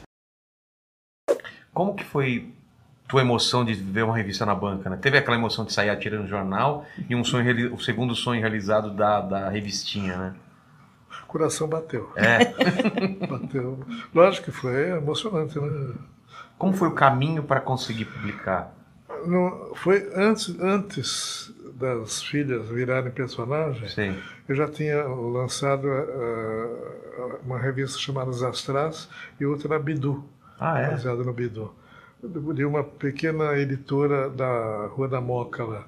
Foi ali foi o começo de tudo. Eu não tinha equipe ainda, desenhava sozinho. Desenhava dia e noite. A revista inteira? Inteira. Letreiramento, as letras do balão, tudo, tudo. Tudo, tudo fazer sozinho. E s- sem tempo quase para me, me coçar, porque eh, ah, depois o- a editora que era mais uma revista fizia, fazia duas revistas sozinho. Pagava um pouco, pouco, pouco, É? pouco. Era uma- uma- uma- um tempo difícil. Entendi. Mas foi passando, passando, e foi me dando lições também para eu economizar nisso, para eu fazer aquilo, para eu assim, desenhar alguma coisa diferenciada. E aos poucos também começamos a pensar, logo depois, aí a Mônica já estava com com a gente, fisicamente, Ah, é? Já- e já produtos, produtos, merchandising. O merchandising me ajudou bastante no início da carreira também. Claro, né? Porque É. o, o quadrinho, ele, ele, ele, ele, pra, pra, ele dá dinheiro, ele demorou um tempo então para. Pra... Demorou. E eu, eu, eu me lembro do Jo- Jotalhão na. Campanha da Sica. Sica. Camp- Na SICA. Foi o primeiro o merchandising ou não? Foi um dos pri- primeiros e mais vitoriosos e o contrato com- até hoje. Até hoje. Quanto tempo? É o Tem- contrato, começou em 67, se não me engano, né? é o 66, mais 67. antigo do contrato mundo. do, gênero no mundo. Ah, é? No mundo? No mundo. Nossa. E já, assim, assim, era a Sica, depois foi comprada a Sica, foi para outra empresa e hoje foi comprada depois pela Cardil. E até hoje eles querem continuar com o Jotalhão. Eles não querem tirar o Claro, personagem. uma marca que- É, ficou muito identificado com o Estrada Tomate. E na época que foi lançado a campanha, foi até em cima de uma tira que meu pai inventou no jornal, que era a Mônica, a mãe da Mônica pede para trazer um, um elefante, e ela entende que é um elefante. e ela leva o Jotalhão. E aí, na época, a agência, o N. Maynard, que fez na agência, da Proeme, se não me engano, ele gostou dessa tira que meu pai fez, procurou meu pai para fazer uma campanha enorme. E aí foram feitos quantos desenhos, pai? Desenhos animados? 90. 90 desenhos animados. E aí deu uma uma, uma audiência enorme. Tinha um filme patrocinado também, que passava na Globo todo final do ano, pela SICA. E aí foi, foi bastante popularizado. em fun- Já tinha popularizado nas revistas, na- nos jornais e depois foi na televisão. Quando, quando a revista começa a ir Brasil inteiro e tal, por qual editora que, que começa? Foi Será? Abril. Foi Abril? Começa pela Abril. Era a maior editora, Era a né, maior na editora época. e- É. e, a distribuidora também. Meu, grandes tiragens e tudo mais. Quanto, quanto chegou a ter ti- tiragem? Eu já tive tiragens de 2, 3 milhões. Uma É. só revista? Não, três não. mil- 5 milhões já teve. 5 milhões? 5 milhões. Cinco É. no tempo Da da, Editora Globo. Da editora Globo. É. Ah, Aí é? depois as revistas também tiveram Claro, uma queda claro. em função do mercado e É. tal, mas a gente ainda tem uma tiragem bastante importante, chega a quase a 2 milhões por mês. Ainda tem a- Essa o tiragem hábito é da criança bastante querer importante, ler é. o gibi. E né? a gente até tem online também, mas hoje gibi, Ah, o papel faz, é, faz é diferença. bastante Pega uma importante. pra mim, por favor. Isso daqui é fantástico, né? Essa experiência de, É, eu- de virar a página, né? Do colorido. E a criança gosta. Gosta, claro. É. Eu uma, vejo coisa, até. uma coisa que me incomodava quando era criança, que eu queria perguntar pro Maurício, era por que, que o céu mudava de cor.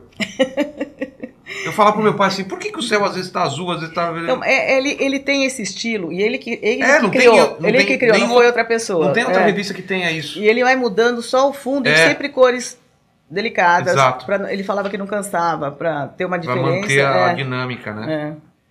Eu queria uma revista colorida. É. Bem colorida. Eu queria, não era o leitor. É, né? Acostumado a fazer tudo preto e branco, quando entrou cor, usa todas, né? Quais É. cores todas? Mas sempre suave, né? Ele falava que mas, eh, se fosse forte ia cansar o leitor. É. Então tinha que ser. As cores de fundo tinham que ser suaves. Eu tenho uma lembrança muito gostosa, assim, que eu, eu, é, eu, eu assistia no final do ano, você falou de, de filme no final do ano, tinha um, tinha um filme da, da Turma da Mônica de final de ano que passava, tá na minha lembrança, eu nunca mais vi isso, nem Jal.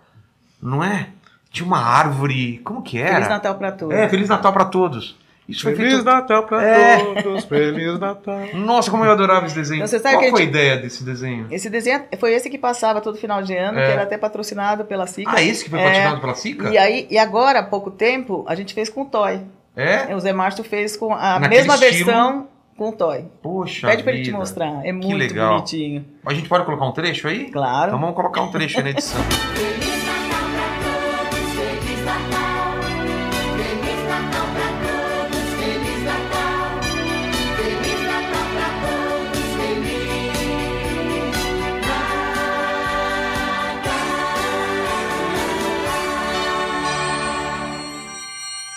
Que legal. E, e daí pra animação, qual que foi? Ah, Era, era teu sonho também fazer um dia desenho animado que nem o Walt Disney? O Walt Disney foi tua inspira- inspiração em, em algum momento? Eu pra- gosto do- do- É. da Disney, dos velhos desenhos do- do- da Disney, eu go- gosto muito, são muito bons. Ah, mas era muito difícil no começo a animação para mim, para nós aqui, era muito difícil. Cara, era né? Muita gente. E havia, ah, não não havia tecnologia. Não tinha- não Uma podia vez importar pra material. Não? Comprar uma máquina que eu precisava, precisei comprar no Japão. Foi difícil trazer para o Brasil, tudo mais.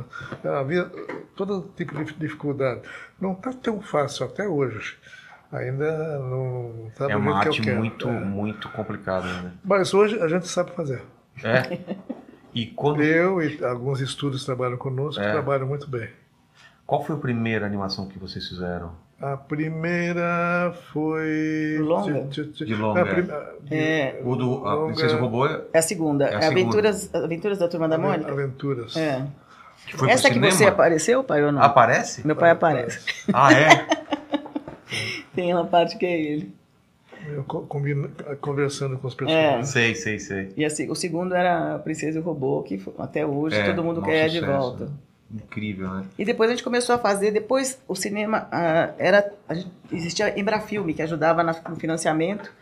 E depois acabou o Embrafilme e a gente começou a fazer para DVDs e para VHS, É. né? E aí começar, mas a gente fazia um por ano, um longa por ano. Mas quando era pro cinema, chegou a ter, ter quanto de público e bilheteria? Absurdo, foi um absurdo, É. né? É bilheteria, foi um absurdo, uma coisa assim que não existe até hoje. É, me- hoje em dia ninguém vai alcançar, né? É, não, não, tem não como consegue. alcançar esse número. Não. Era, era bem. Foi o primeiro desenho, né? E, e uma coisa que pouca gente sabe é que é, o Maurício, ele ganhava do Walt Disney aqui, né? De revista. Não ganhava de Eu venda? não posso falar isso. Sempre. Eu vou falar então, não é? Vamos falar então. É, sempre ele vendeu muito mais que todo mundo. E E assim, acho que o Disney não, não era o interesse. Sei lá, não- eu- eu- até você perguntou pro meu pai eh, se o Disney. É, era uma inspiração. Era inspiração. Eu acho que tinha mais outros que eu via em casa, que meu pai, Asterix, sabe? Ah, Que- é? Tinha mais alguma, Hagar, tinha mais outros que era mais pra história em quadrinhos, Entendi. livros tal, do que Disney, que era pra filme. Então acho que a, gente- a identificação mais era com editorial, da, da parte do que a gente, a gente assistia. Mas a Disney, eu acho, não sei, não posso falar, eu posso falar porque você não pode, que eu acho que vende 10% só do que a gente vende. É mesmo? É. Mas a Disney não é, ela, acho que nunca foi pra ela tão importante como o desenho animado. Também acho. É. E como ela não falava pro Brasil, né, das coisas É. do Brasil, Bom, até então todos os comerciais do Maurício, da Sica, principalmente aqueles preto e branco, é tudo estúdio externo, produtoras externas, Daniel Messias, Guy Lebrun, Luiz Briquet.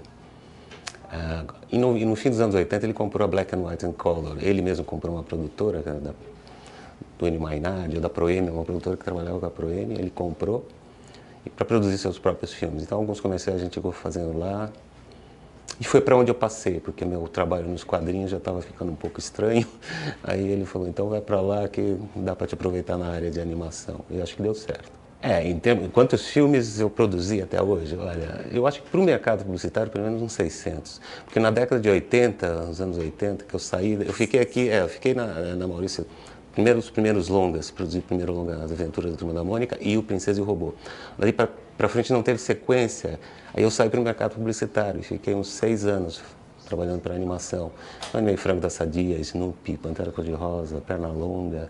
Então eh, aí vão per- pelo menos uns 600 comerciais, entre 15 segundos, 30 segundos e alguns especiais. Então, aqui na, na Maurício de Souza, a gente, né, assim, não, é, a regra é, é- é ter a- é- é o comprometimento com os personagens e com a filosofia do Maurício.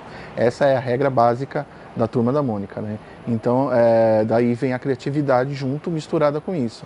Então, como é que é que a gente faz os roteiros? O Maurício ensinou pra gente desde o começo a maneira de fazer roteiros dele é diferente um pouco do que é dos outros estúdios. Então, aí vai entrar a parte da regra. O que, que é a, a- a regra aqui? É você fazer um roteiro com mais ou menos já. um- um- um- é como se fosse um storyboard para as pessoas entenderem. É um RAF, né? A gente já faz os personagens, a gente já coloca o texto, as intenções, as expressões. Então a gente já dá uma prévia da história para É, que isso facilite na hora que o Maurício lê uma história, porque ele lê um, um volume muito grande, e hoje a Marina também faz esse trabalho lá lendo. Então, assim, para facilitar a vida, você já faz um, des- eh, um desenho, você já faz o- tudo já de uma forma que quando as pessoas vão olhar a história, no caso o Maurício e a Marina, eles não têm que ler um texto como é lá fora, vamos dizer, na Marvel e na DC, que é um texto corrido. Ela já vê o material meio pronto, mais ou menos assim.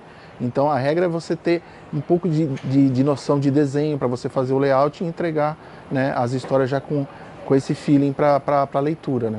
A minha história preferida é difícil, né? É como, como a gente diz, né? Todos são que nem filhos, né? Você escreve com todo carinho, com amor, dedicação. Eu tenho um carinho muito grande para uma história eh, recente que foi da quando o Museu Nacional pegou fogo, que eu fiz essa história eh, movido pela pela ação do que aconteceu, porque eu estava para ir para o Rio de Janeiro para é, ver de perto ó, o Museu Nacional e o Museu Nacional pega fogo, eu olhando aquela notícia na TV, vendo aquele incêndio horroroso e aí eu tive uma ideia de fazer uma história que homenageasse né, o Museu Nacional e foi feita através da, da turma do Penadinho, em que eles vão resgatando ah, o que sobrou, levando para o cemitério. O cemitério acaba vi- virando um museu né, é, ao ar livre.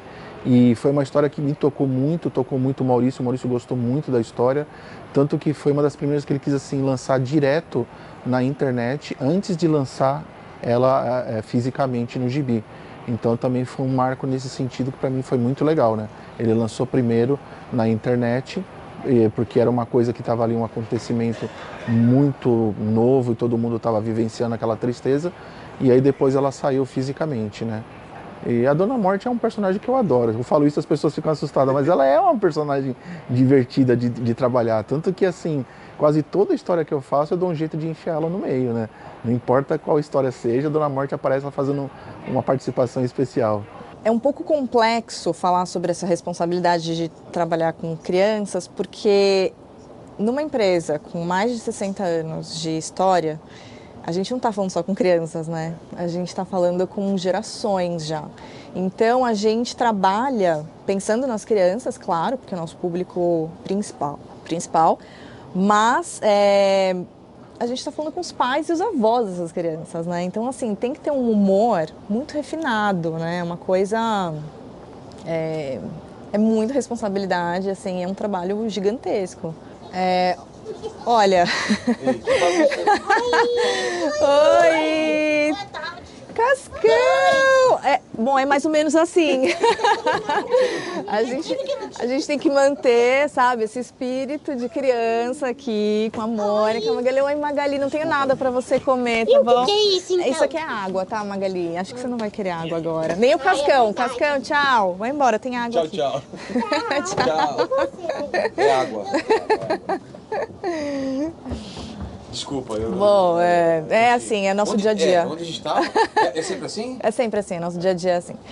É, enfim, a gente estava falando sobre como a gente mantém, né? Essa, esse- é, é assim, a gente trabalha num lugar, acho que vocês já viram aqui, é um lugar com uma energia muito maravilhosa. As pessoas trabalham aqui muitos, há muitos anos, conhecem o Maurício. O Maurício é, estar na empresa no dia a dia, o contato dele com os funcionários faz muita diferença. Então, assim, é, é nesse espírito que a gente trabalha, né? É exatamente assim. E é uma preocupação, né, né Maurício, de estar se atualizando, os personagens falando do- das coisas atuais, né? Ela- Eu lembro que quando saiu o Pelezinho, meu, como eu gostava de, de ler o Pelezinho. Era uma- a minha revista pre- preferida. E eu sempre percebo isso, né? Estão aparecendo personagens novos. Até tem um, a- a- o, o Jal depois vai mostrar alguns aqui pra gente, né? De, de até, até o, o- aquele do, do- do criança com nanismo, né? É. Então tem essa preocupação de sempre estar atual, né? É. Isso sempre foi assim? Sempre tá conversando é com É. a- necessário. Uma empresa como a nossa precisa estar atualizada, acompanhando o que estiver acontecendo e, principalmente no nosso caso também, tem personagens PCDs, né? Tem vários. É, eh, que trazem algum tipo de problema, tudo mais, e a gente joga o- a criançada toda junta e a gente dá uma lição de comportamento também. Entendi. É, e até a maioria dela, dessas pessoas são pessoas que inspiraram o meu pai para escrever sobre elas, porque ele conheceu algumas delas. Pe- Pega a Do- a Dorina Novil, né, que trouxe para o Brasil um, um avanço sobre produtos para cegos, né? Ela que trouxe até o Braille para o Brasil. Ela foi a primeira pessoa que fez faculdade, a primeira mulher que fez faculdade, porque não podia fazer quando era cego. Ela Nossa. conseguiu fazer isso. Então ela foi inspiradora, uma mulher que avante do tempo. E aí meu pai pegou ela como referência, conheceu, foi lá, conversou Nossa, e ela me Então, criou... deu lições. É. É? E aí criou a Dorinha, que é a nossa personagem, que é cega. E, e tem muito a ver com ela mesmo, né? Porque ela, é- ela era super vaidosa. Eu também cheguei a conhecê-la, graças a Deus. Né? Com É uma as, com pessoa as maravilhosa. lições ou com as coisas que ela É. passava, eu criei o personagem, É. eu criei a Dorinha, que é baseada nela. E com o cachorro também, É. com o É. radar. Ah, ca- cachorro que. o E sangue acompanhante, do- né? E ela falou das inspirações, então a inspiração é, era mais o Agar, o Asterix, que mais Não é que nem você inspiração, eu lia? acho que é a parte mais editorial, né? Que a É, gente, de- eu, eu de vi, cara, entender, é. entender como eles trabalhavam lá fora. Mesmo sem Eu acho que, na, né? é, eu acho que na, na- eu acho que vamos falar igual a Disney. A Disney já começou com desenho animado, mais do que história em quadrinhos, É até verdade. porque nos Estados Unidos teve problema com história em quadrinhos. Ela Por foi quê? proibida para crianças. Ué? Numa certa época. Ah, do macatismo. É, lá, do- então, ela- tem aquela- então eles aquele foram até código, para né, de- super-heróis. Por isso que eles Verdade. foram para super-heróis. Então, acho que a Disney não era o objetivo dela de estar com as crianças ou de escrever para as crianças. E acho que isso era, já era um braço dela. O mais forte para a Disney sempre foi desenho animado. Para Maurício de Souza era o inverso. A gente gostava do. Maurício de Souza trouxe o editorial. É. Revistas, livros, até Um Alma- hoje. almanaque, Almanaques, é. né? Que foi uma febre. Então, aí sim, aparecer também o desenho animado é bastante importante pra gente, mas começou com história em quadrinhos, começou com a parte editorial. Maurício tá com quantos anos? Quantos anos? Precisa falar? Não. Nasceu em que ano? 35. E, o- e essa força ainda de estar fazendo. Não precisava estar fazendo ainda, estar trabalhando como tá. Da onde Tá vem? maluco? É paixão? Você quer, quer me despedir, rapaz? Pediu o Maurício. Ainda, ainda tem a, a mesma vontade de quando você tava lá e o cara falou que você não ia conseguir nada com desenho, é a mesma vontade? Ah, adoro desafio. É mesmo. Adoro desafio. Quais são os desafios agora, Maurício? Internacionalizar. É? Eu quero sair por aí, aonde eu não fui ainda, eu quero ir. Japão? Japão já estou. É. Estive já na Indonésia, já estive na China. eh, Nossa. estive em alguns países de língua espanhola. Então, já que eu estive, eu estou voltando para todo lugar. É Então, Você está, pelo desenho animado, você está toda a América Latina, através da- dos nossos parceiros do Ah. Bem, Cartoon. Mônica, to Mônica, Mônica Toy Toy. está no mundo inteiro, É mesmo? porque foi feito para o YouTube. Tá. Ela foi feita sem locução, sem Pra nada. poder funcionar em Pra qualquer país. Foi feita para o YouTube, Termino tem de 10 fazer, anos. já é mundial. Sei. E aí ela tem um sucesso absoluto em todo lugar. Porque teve um sucesso absurdo, tem ainda até hoje no Brasil, e como é uma linguagem universal, né? A ideia é levar isso para todo lugar. Com certeza. E, é, e levando a cultura do Brasil, né? Isso que é, que é legal. Por que, que é, a- tanta gente se identifica, né? Mesmo morando em cidade, a pessoa se de- identifica com o bairro, com o Chico Bento. Por que que... Você já pensou sobre isso? Por que que tem essa de- identificação tão grande com, com as crianças do Brasil, mesmo que não seja a realidade delas? Há há algumas semanas eu estava no Japão visitando escolas brasileiras Lá, lá. Criançadinha, aprendendo a falar português? né? não, brasileiras. Descendentes de brasileiros Ah, de que foram brasileiros que pra estão lá. pra lá, tá. Morrendo de saudade da turma da Mônica. Poxa. Eu levei até os filmes nossos, que lá eles vão no cinema, só tem coisa em japonês, eles não, não entendem japonês. É. Eu levei o filme em português, encheu os cinemas, mor- mor- morreram de felicidade e tudo mais. Então estou agora querendo jogar mais filmes brasileiros nas comunidades brasileiras que está que é no mundo. Ser espalhado A França pelo tem mundo. bastante, Nossa. nos Estados Unidos muito. Ah, nos Estados Unidos é absurdo, né? Então, ah, estou brasileirando algumas coisas aí. no- no- Ah, sim, brasileirando, porque o que eu estou mandando em português também está atraindo a criançadinha local. O pessoal quer saber o que que está acontecendo, por que, que ah, os brasileirinhos estão rindo, estão felizes da vida. Então, nós estamos realmente com uma, um esquema de invasão. Mas outro dia a gente foi até num, num evento, eu e meu pai, tinha uma pessoa falando que o- a filha dele tinha casado com uma pessoa que era alemã, morava na Alemanha, e a- ele tinha muita, muito medo de não conversar com os netos, porque ele não fala alemão. E os netos foram alfabetizados com as revistas da Turma da Mônica. Ah. Então ele manda o tempo inteiro para os netos terem eh, o português e ele conseguiu isso e se comunicar com eles. Então isso acontece muito. Ontem mesmo eu recebi um recado assim, sugênis também. Uma menina grávida mora na França e queria macarrão, ela estava com desejo de comer ma- ma- mis- missim da, tomate. Ah, é? Ela falou, onde eu, eu adoro acho? aquela maçãzinha da Maçã Mônica. maravilhosa. Eu sei que é pra criança, mas eu como, viu, não, Maurício? não, é pra família toda. É que eu tenho a mão pequena, então tem que ser aquela maçãzinha. Então ela é assim. maravilhosa. Eu acho que maçã. a maçã da, da Mônica é uma história de sucesso absurda. Que é um case... Sabe como é que veio? Nasceu a, a maçã da Foi ideia de quem? Mônica. Modéstia à parte minha. Sério? Eu é que inventei a maçã. Não existia da essa Mônica. maçãzinha pequena? Não, ela é existia, só que não era pra consumo. Não? Ué, como assim? Eu fui, Ela eu- era uma feia. vez eu visitei uma, maçã- uma plantação de maçãs em Santa Catarina. Cheguei lá, olhei aquela Maçã árvore- bonita, né? toda. maçãs pequenininhas. Sei. A maçã pequena. Falei, olha, ué, pequenininho, onde é que vocês vendem isso aqui? Ah, isso aqui a gente não vende exatamente para público. A gente é para os animais. Dá para os animais comerem. Eu falei, meu Deus, daí eu me lembrei, eu estava com filhos pequenos que pegavam a maçã grande, co- dava três bocados e jogava fora o É, resto. Perdi o resto. E não cabia também na, Na lancheirinha, na né? lancheirinha. Falei, meu Deus, eles jogam jogam para os animais, e não tem a maçã pequena para o tamanho adequado para os meus filhos aí. Fui lá, falei com os fazendeiros lá, falei, olha pessoal, vamos fazer um novo produto aí, tá, tá, tá, tá, tá, tá, tá, e deu no que deu, é um dos maiores sucessos de merchandising. Não, é um case absurdo. É um e ela case já vem lavada. é- é Ela, muito ela ganhou prático. até prêmio, porque É? foi o primeiro produto, já tem quase 25 anos de contrato. E ela ganhou prêmio porque foi o primeiro produto commodity, né, que n- não tinha marca, e, e- e foi colocado numa sacolinha com um quilo, É. É uma maçã que não, ela não é bonita, não é aquelas maçãs vermelhas tal, Sim. mas é muito mais saborosa É. e é pequenininha. Então ganhou prêmio até em função da de um produto commodity virar uma marca. E hoje todo mundo quer essa maçã da Mônica. Vende acho que mais de 16 mil toneladas mês. Nossa, é muita coisa. Toneladas. É muita coisa. Quando vai para o resto do Ai, não, Brasil desculpa, aí, vai, eu errei. de, É vai de 1.600. vagão de trem. 1.600 toneladas mês.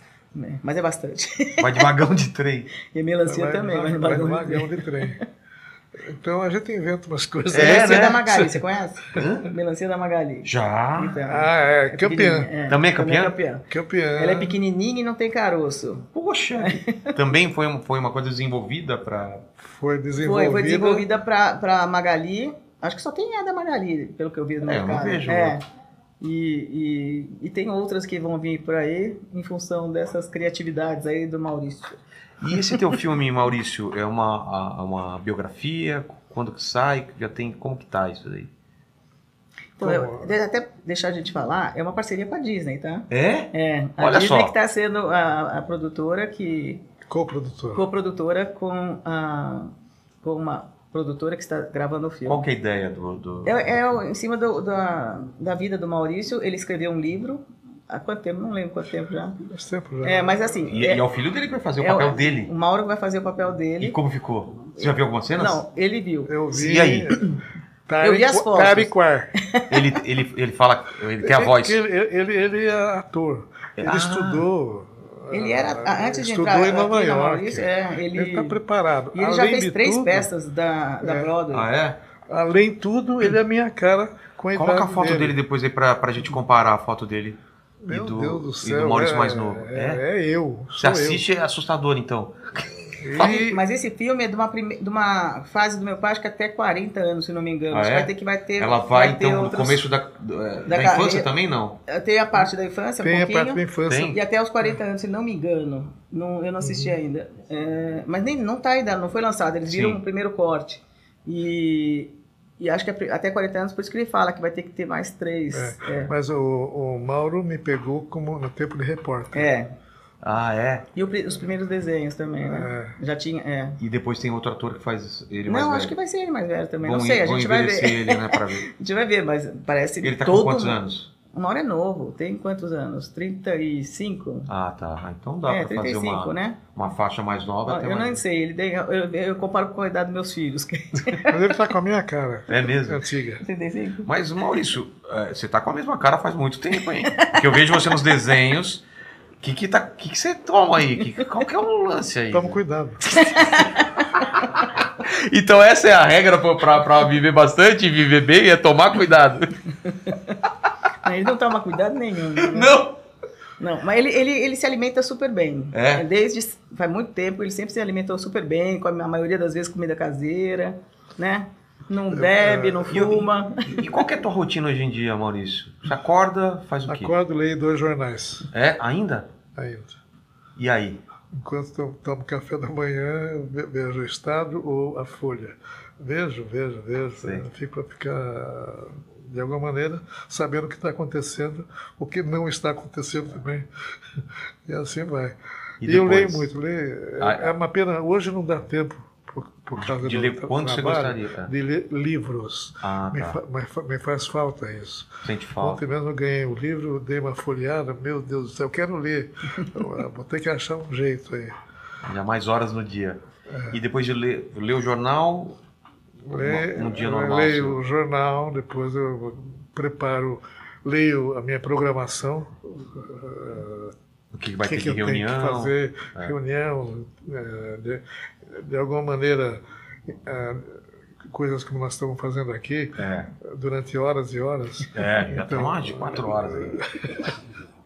Mas eu, eu- eu gosto de falar do que eu faço. Ah, que bom. Acho que a Mônica também gosta. Mas isso é porque você tem paixão pelo que você faz, né? Então, mas É, aí isso é depois ele mais veio fácil, pra né? cá, né? Aí ele, a gente tem- recebe visitas aqui também. Meu pai sempre que está na Maurício de Souza, ele vai fazer uma foto com as visitas, as crianças. E o Joel também falando que tem o horário de Japão, então tem que conciliar também, ó, pra falar. às vezes tem que falar com o Japão, então tem que ser um horário que É, O pessoal tem- tá acordado tem, lá, Tem esse é. negócio. Mas, paciência, eu. fa- eu, Mas eu- ele só eu- dorme forçado. O horário é, meu. Ele acha que. Ele dorme pouco? Ele dorme, é, ele dorme forçado, porque o médico manda e a esposa também, mas ele É dorme mesmo? forçado, porque ele acha que é perda de tempo dormir. Eu sempre achei isso também. Não, Mas não tem fala jeito, isso. tem que dormir, né? Tem que dormir pra ser saudável. É. Eu durmo pesado. Oba!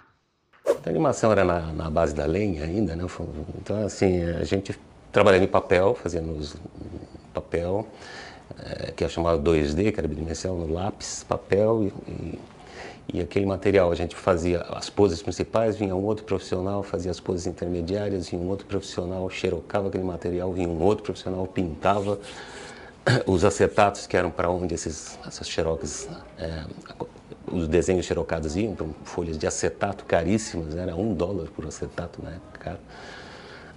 E ali um algum outro profissional para fazer passar coloria por trás com tinta plástica, outro fazia o cenário, outro filmava na tabletop, ia para o laboratório revelar e a gente só via alguma coisa no dia seguinte, olha lá.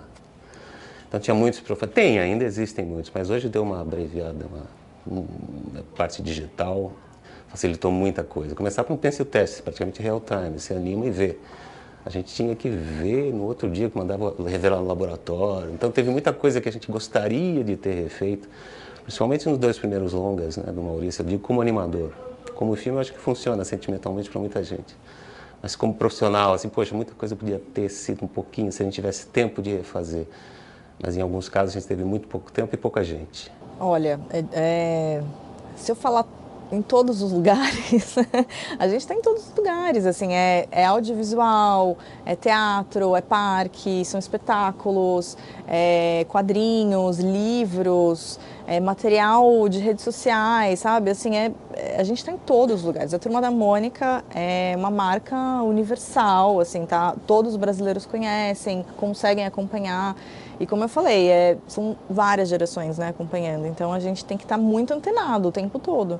Olha, o que me marca sempre não é nem o que acontece, porque hoje até com os recursos que a gente tem hoje, a gente checa a animação, ajusta, é uma facilidade incrível. Quando a gente estava animando ainda os longos, os primeiros longos do Maurício, então aquela- aquele suspense, o que será que aconteceu? Então você vinha do laboratório, será que a cena ficou legal? E aí vinha e não dava para refazer. Então acho que a gente ter feito, por exemplo, a Princesa Robô em nove meses de trabalho com poucos animadores, é uma coisa que eu não esqueço até hoje, os profissionais que trabalharam, e saber que hoje, até hoje, muita gente gosta desse filme, assim, com todos os defeitos técnicos que a gente, profissional, localiza, mas eu acho que é- foi essa fase de produção. Teve muitos desafios assim que a gente teve que enfrentar e a gente era muito moleque, né? 19, 20 anos, competir com Disney, não, não dá. Ah, escrever para criança é um, é assim, é- você não tem que tratar a criança como um, um- um ser inferior ou que ela não tá, nem está entendendo. Ela entende tudo. É a forma como a gente vai é, passar as, as ideias, né? E isso está desde o começo. A gente aprendeu como criança a ler Turma da Mônica. Então a gente já vem dessa escola. Então quando você escreve é, Turma da Mônica, você já já tem mais ou menos isso na, na- na- na sua base, no seu, no, no seu, no seu core, assim, né? você já sabe mais ou menos como fazer isso. É lógico, tem é, é, situações, tem coisas que a gente não vai colocar para uma criança, que a gente tem que colocar de uma forma mais branda, de uma forma mais simples, mas a gente é, sempre faz é, assim, histórias para todos os públicos, né? não só para criança. Então, é, na- nós pensamos no todo, né? E na, na forma de como você passar aquela mensagem para todo o público. E, e é sempre muito legal, porque a gente tem que ter esse cuidado, né? Esse cuidado, esse carinho. Acho que todo roteirista tem que ter, é, é, porque sabe que aquilo ali, aquilo, aquele- a ideia que a gente está passando, essa mensagem, ela vai começar ali no coraçãozinho de uma criança e vai, né? fazer com que essa criança passe isso adiante, né? De repente ela passa isso para os adultos também e vai formar um novo leitor da Turma da Mônica, né? E aqui é um trabalho muito coletivo, então é, esse carinho ele é feito por todo mundo, né? É, desde o roteirista, o, o desenhista, o arte finalista, então todo mundo dá o seu melhor para que aquele trabalho saia bonito, né? Para atingir todo mundo. Se eu tenho parentesco com o Jorge Lucas, não. Acho que é porque eu sou muito fã descarado, né? Na cara, tá na cara que eu sou fã de Star Wars, então acho que acabou meio que. é, Acho que tem muito disso, né? Tem muita gente que, que gosta tanto de uma coisa que ela acaba meio que ficando parecido com aquilo que ela gosta, né?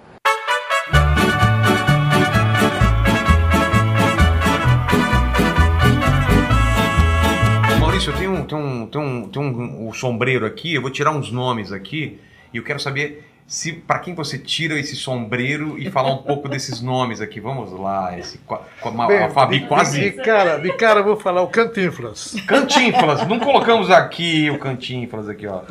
Vamos Mário lá. Morena, Moreno. Lil Abner. Lilabra é o Criador do- melhor desenhista de quadrinhos de todos os tempos. É, o Paquito vai colocando depois imagem do que a gente tá falando. Stan Lee.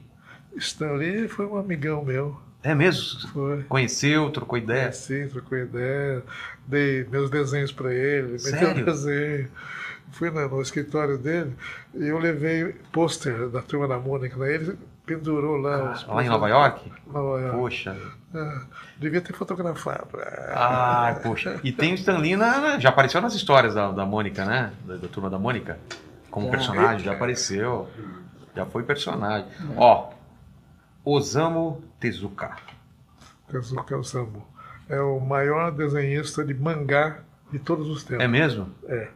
Aliás, ele que inventou o mangá, o jeitão. O- aquele estilo de mangá é dele. Ele que criou, inventou e ficou muito amigo meu. Um irmão, um, um amigo-irmão. Ah, é, gente chegou a- ficou a- a ter proximidade. discutindo como é que podíamos fazer alguma coisa junto. Fizemos, fizemos revista e história com personagens dele e meu Sério? juntos também. Então, depois ele faleceu, ah, mas a gente combinou uma porção de coisa e uma coisa que eu combinei com ele de manter, ele falou que eu devia ah, estar no movimento de proteção à Amazônia. É mesmo? Pô. Então, Eu não sabia dessa amizade, que legal. Will Eisner. O Wesner, ele, ele vinha, Criador do vinha no Spirit. nosso estúdio. Ele veio aqui? Veio, né? ele desenhou a Mônica. né? E, Depois a gente e- co- coloca essa imagem também, por favor, Paquito. E ah, ele falava, puxa vida, ele me viu né, fazendo merchandising e tudo mais. tá, né? E os americanos, am- desenhos americanos, não têm acesso a- ao negócio de merchandising, fica por conta da, Da editora. Da agência, né? da Da agência. da- da agência Sim. ou dos. Da, da- eu esqueci a palavra. Mas é agora. que você, você fez diferente. No Brasil também tem, terceirizam também isso. É que você, no teu caso, é, você co- controlou tudo, Você que né? Você foi controlou é. desde o atrás. início, né? Mas eu, eu fiz isso e eu registrei tudo, Mônica, É, também desde cedo, porque eu já sabia dos, do- dos problemas que, os acontecia. americanos É. tiveram, que eles não eram donos dos personagens. Sempre. O Disney Então, o perdeu o licenciamento. primeiro personagem dele. Foi roubado. Ele foi vender o personagem. é? Ah, E aí Foi. alguém registrou. Agora um presidente da Disney comprou de volta os direitos Nossa, desse não sabia personagem. Então, o- os desenhistas americanos sofreram muito, porque não eram donos dos personagens, dos seus personagens. Aí- Então, quando o Stan Lee, quando o pessoal vinha no meu estúdio, eu dominando o, O mercado. processo todo, né? Falando, ai que sonho, ai que pena, ai por que que não fiz, tudo mais. E mudou tudo depois. Agora eles são donos. Tem muito. é, Agora tá- Abriram editoras, abriram. Agora, agora mudou, Mudou. aprenderam. É, aprenderam contigo. E aqui o último é Quino. Quino da Mafalda. Quino foi um amigo meu também, amigo não, não muito pró- próximo, mas eu fui lá na Argentina lá, quando ele já estava com idade, né? Para trocar ideia, conversar. Ele é muito grande lá também, né? O Quino. Conhecido. É, né? acho que Mafalda e Mônica são os dois monumentos Exato.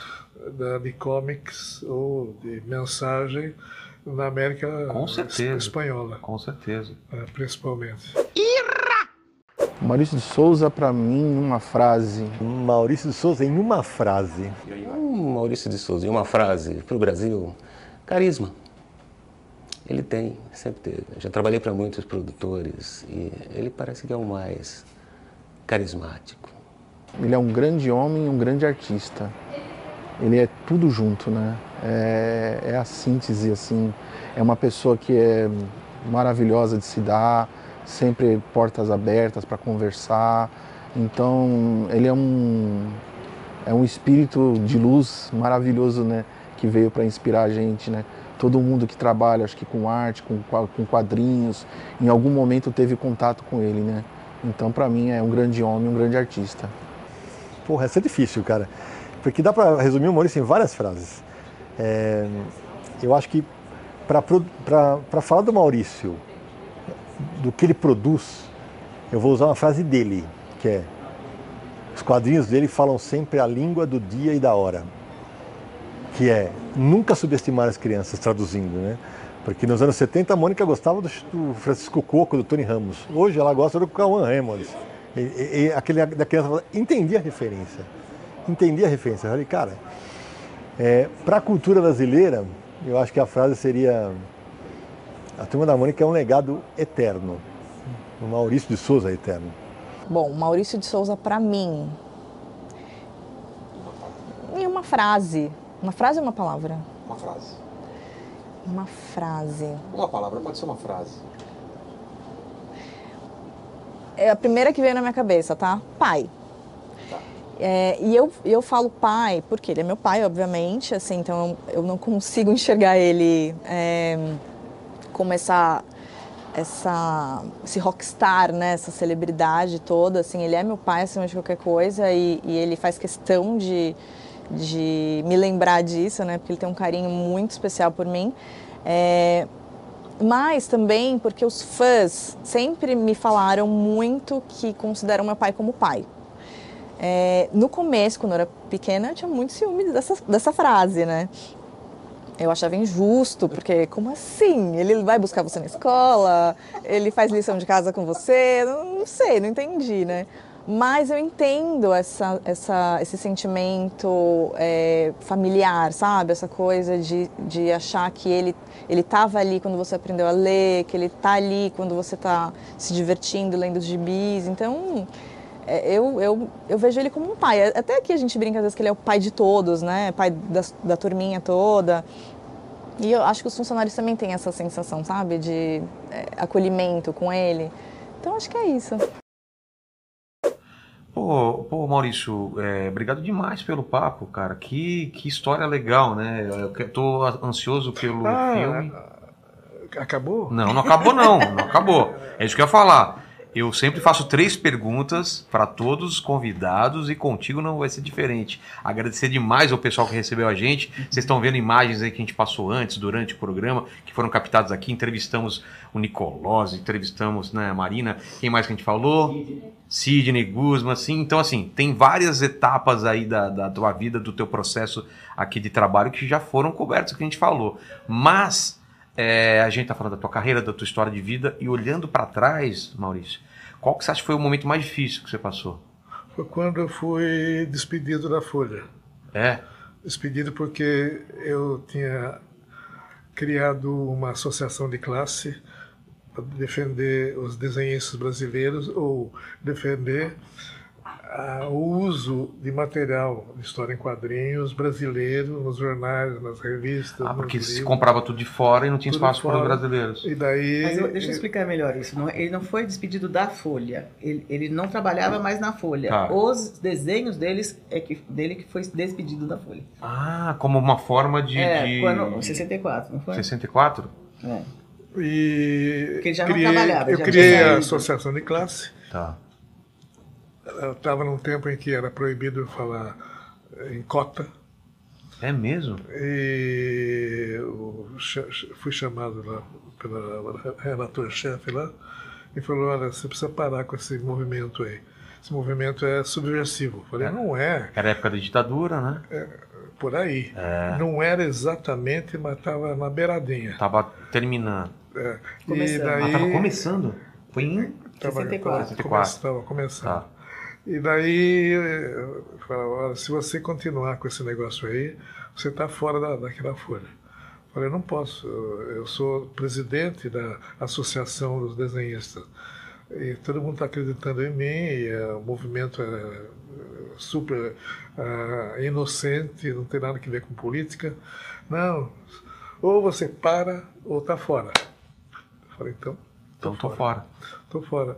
Daí comecei a não pagar o aluguel da minha casa lá para Dona Linda. Porque perdeu alguns jornais com isso. Foi uma época muito difícil, muito dura, que a mãe da Mônica passou também alguns É mesmo? maus pedaços lá. Mas, Mas faz, passou. faz- criou uma casca grossa também, né? Te deu mais força para fazer mais coisas, né? Lógico, eu não ia ficar quieto. É. Eu tinha que inventar coisa. Reinventar, né? Re- Reinventar e sair fazendo tirinha, pegando o ônibus ah, lá para ir para o fim do mundo, lá para passar conversa nos donos de jornal pequenos, que não iam pagar muito, mas aqui pingado, pingado, pingado. né? Juntando dá Tinha um- o leite da criançada, né? Exato. Então foi um período muito difícil esse, por causa da, da minha briga pela nacionalização da história em quadrinhos. E essa, e essa briga, ela, ela. Você teve vitórias dela? Teve essa, essa, esse problema, mas com o tempo foi ganhando a- alguns direitos? Vocês conseguiram coisas? Naquela época demorou Não, não houve, não, nunca houve uma, uma, conversa. uma lei ou Ah, não? um decreto, não, não houve. E Mas mesmo assim você nós não conseguiu tínhamos invadir condições. todos os É. jornais. É, nós não Você tínhamos ganhou condições. de outra assim. maneira, né? Porque aí. Daí eu fui, é. Hum. fazendo, fui fazendo a coisa. Eh, Fazendo e fazendo com que houve- houvesse o público, o público para gostar dos meus personagens, gostar das minhas historinhas. E, logicamente, depois disso, outros desenhistas co- foram na, na, Na vamos cola, dizer, né? na cola também. Abriu, né, o caminho. É, abrimos, abri, abri caminho e continuou, continuou, continuou, continuou. E hoje estamos. E, hoje. Estamos ah, olhando para trás, falando, oh, que É. legal.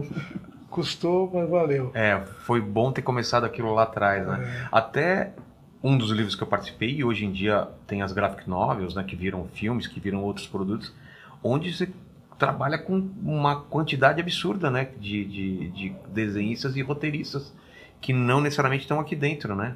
Que são convidados a usar teus personagens, teu universo foi criado para criar as próprias histórias com liberdade, né? Isso é muito legal. O pessoal falou, você é louco. Falaram para você? Eu falei, eu quero ver como é que o pessoal faz, como é que enxerga, como é que. E deu certo. A coleção aí que o Cid me sugeriu É, deu certo demais. deu, deu certo bem, bem. Já virou filme. Já, Laços, é. Então, vamos inventar mais coisas Vamos. desse tipo aí. Segunda pergunta. Ia falar uma coisa? Segunda pergunta, Maurício, é o seguinte: eu não sei se te avisaram aí, é, a gente vai morrer um dia. Espero que demore muito tempo, tem muita coisa pra fazer, Maurício, então segura a onda. Mas esse programa aqui vai ficar pra sempre na internet, assim como toda a sua obra, que vai ecoar pra eternidade. Pro pessoal que voltar daqui 439 anos no futuro e estiver vendo esse vídeo e querer saber quais seriam suas últimas palavras, seu epitáfio, Maurício. A gente pode brincar, né? Pode, claro. Deu até medo agora. tipo assim, eu não queria estar aqui.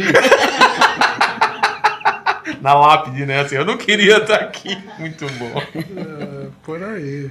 E a terceira pergunta, eu vou mudar um pouco, eu sempre faço é, pergunta pro pessoal sobre alguma dúvida, mas eu queria que ah, saber de ti, assim, acabou de lançar uma máquina do tempo e você pode voltar para qualquer época da tua vida ou que você não viveu, para onde você iria e por quê?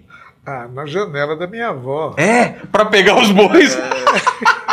Ficar pegando o chifre dos bois. Quer, quer, é, você não quer uma coisa tão molecagem? Total. como essa? Eu queria ir junto, eu entro nessa máquina junto, só pra pegar também nos bois pra ver como seria. Pois é. rapaz. Obrigado demais, Maurício. Obrigado.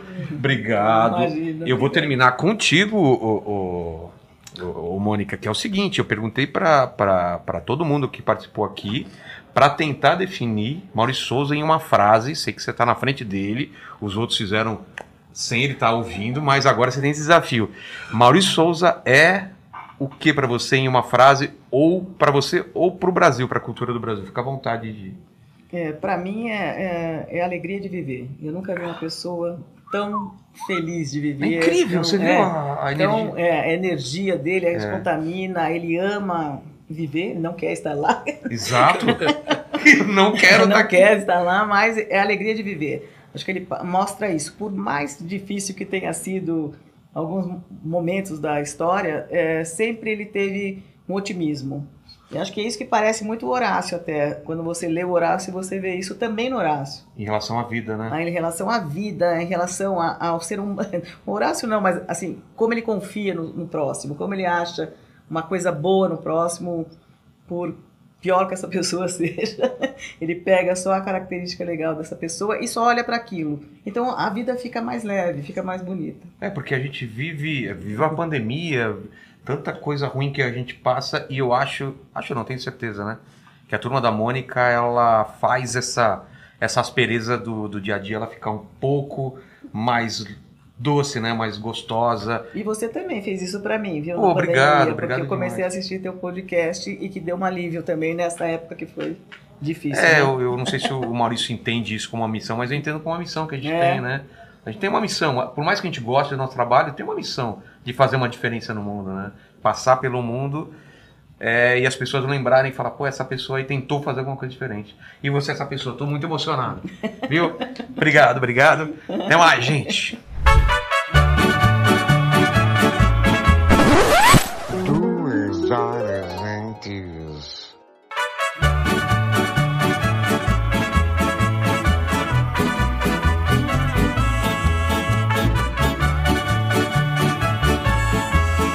Olha, aqui é a entrada. Nós temos aqui as pessoas que trabalham com a área de shows, a área de shoppings, né? Lembrando que é muito importante, ah, existe o serviço de visitação aqui no estúdio, né? Vocês podem encontrar na internet.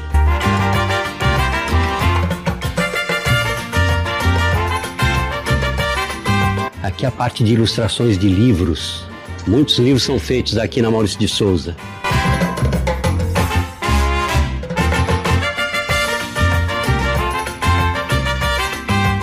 Essa daqui é a área de quadrinhos, onde são produzidas cerca de 1.200 páginas por, ah, por mês. Vamos para cá.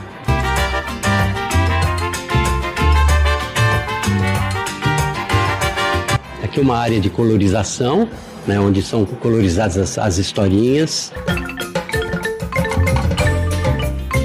Aqui é onde são colocados os, os textos nos balões. Está aqui nesse lado aqui. Aqui é a área dos roteiristas, está ali o Robson Bala, que é um dos roteiristas, né? Que fica aqui dentro. Ah, Os outros roteiristas ficam fora do estúdio, ah, de Amazonas até Rio Grande do Sul. A Maurício de Souza está no Japão também. Temos a Maurício de Souza ah, Productions no Japão. Está aqui o Caio, que cuida da área aqui no Brasil, mas tem o pessoal lá no Japão que cuida da área no Japão. Essa parte, essa parte aqui é uma parte onde os desenhistas que não querem trabalhar com computador, querem desenhar direto no papel, estão aqui. Está aqui o Altino, é um dos desenhistas. Tudo bem, Altino? Joia. Estamos gravando só mostrando aqui como que é o processo. Olha uma, uma olhadinha aqui no, no que o Altino está fazendo.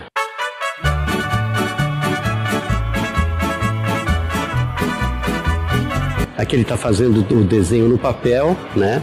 Outros desenhistas fazem direto no computador. Então aqui são os desenhistas que gostam de trabalhar no papel, mas trabalham na mesma velocidade do computador, isso que é importante, né?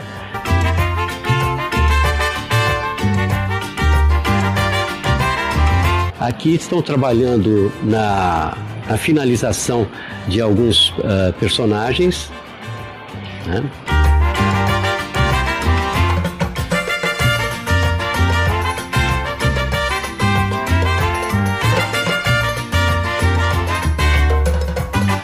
Enfim, a gente está num horário aqui meio do almoço, né? O pessoal está almoçando, mas ah, fica todo o pessoal que faz as- a arte final e tudo mais, fica tudo por aqui.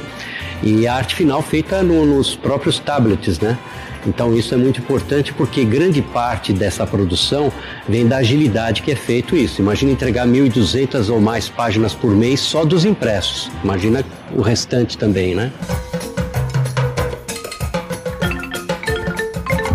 Aqui nós temos a lojinha né, da, da turma da Mônica com alguns produtos, preços muito bons, viu? e aqui a parte histórica. Essa parte histórica é muito importante porque os visitantes eles começam a entender como que foi o processo do crescimento da Maurício de Souza. Olha aqui, isso daqui são chamados clichês. Era assim que o Maurício pegava os seus desenhos e distribuía em jornais pelo Brasil. Era tudo feito dessa forma, antigamente a impressão. Então o Maurício pegava essas placas de zinco, onde tinha como se fosse um carimbo, né? E corria os jornais para levar esse material. Aqui é a- a- ele começou a publicar o Bidu na revista Astras. né? Desse lado aqui a gente vê a primeira tira que, que o Maurício de Souza desenhou. Está aqui o jornal na Folha da Tarde, que era da Folha de São Paulo. né? Então está aqui a, a- a primeira tira publicada em 1959. Aqui o processo mais ou menos do desenho não feito no computador, mas feito no papel. Os roteiros são feitos todos assim né? Todos já são um pouquinho desenhados, né? O Maurício gosta que desenha, que coloca já no papel no tamanho que vai sair no gibi, então o roteirista tem que fazer desse jeito.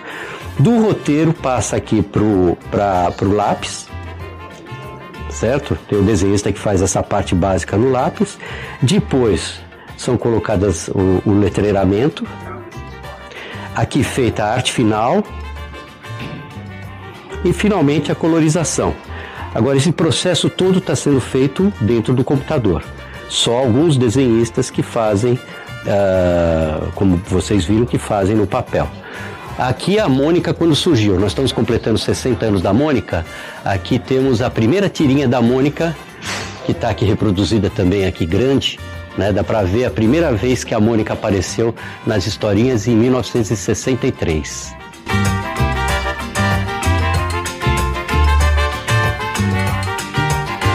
Aqui, alguns vão lembrar, papai e até vovô, né?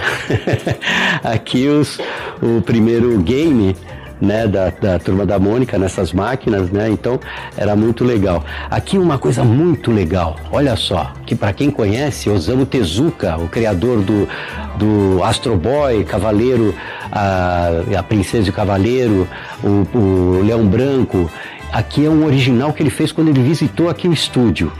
Aqui o Maurício com ele e depois com o filho. Aqui a última foto é dele com o filho que veio há pouco tempo aqui. E aqui as produções da Turma da Mônica Jovem com os personagens do Osamu Tezuka, que foi feito tudo aqui no nosso estúdio, né, com autorização deles. Então foi uma, uma, uma forma de fazer o trabalho conjunto. Assim como a Mônica também e o, e o Horácio já fizeram par com Hello Kitty. Isso daqui é publicado na- no, no Japão, no jornal da Hello Kitty, que é o Morango. né? Então foi feito já esse projeto. E aqui é a animação, né? Ah, na, na parte de animação, ah, quando é feito o roteiro de animação, né? Isso ainda é feito assim hoje, né? Ah, aqui, como foi feito esse primeiro filme aqui, ah, não tinha computador, era tudo feito pintado ah, quadro a quadro. E aqui tem um, um pouquinho de como que era isso. Tinha aqui o cenário, né? Ia se colocando o personagem, modificando a cada, cada segundo, eram 24 vezes fotografado, para cada segundo, né? Então vocês vejam isso aqui é uma parte especial. Essa mesa é a mesa onde o Maurício começou a trabalhar quando ele tinha em casa, é uma mesa meio escolar, né? Onde ele tinha em casa e ficava trabalhando ali no começo, no começo eh, do- da carreira dele. E essa sequência aqui, ele fez aos nove anos de idade, porque a avó do Maurício, a avó Dita, ela contava histórias para toda a garotada e ele fazia um cineminha. Ele começou a ilustrar as histórias da avó. E ele cobrava quatro palitos de fósforo para entrar, que ele dava para a avó, que ela precisava para o fogão, essas coisas todas. Então ele já, já tinha esse espírito de criar alguma coisa e gostava muito de cinema. Essa capa e esse chapéu é da época que ele trabalhou como jornalista ah, policial. Então tinha um, um- um personagem na época, o Dick Tracy, que era um jornalista e de quadrinhos. E esse personagem o Maurício incorporou ali porque ele, para falar com todo esse pessoal de polícia e tudo mais, ele teve que meio que se fantasiar, era um cosplay que ele fazia para poder ah, enfrentar todo aquele, a- a- aquele aparato policial, todas aquelas coisas que aconteciam no dia a dia da violência, né? Ele ficou durante uns cinco anos trabalhando como policial, ah, como ah, ah, jornalista da área policial, né? Um repórter.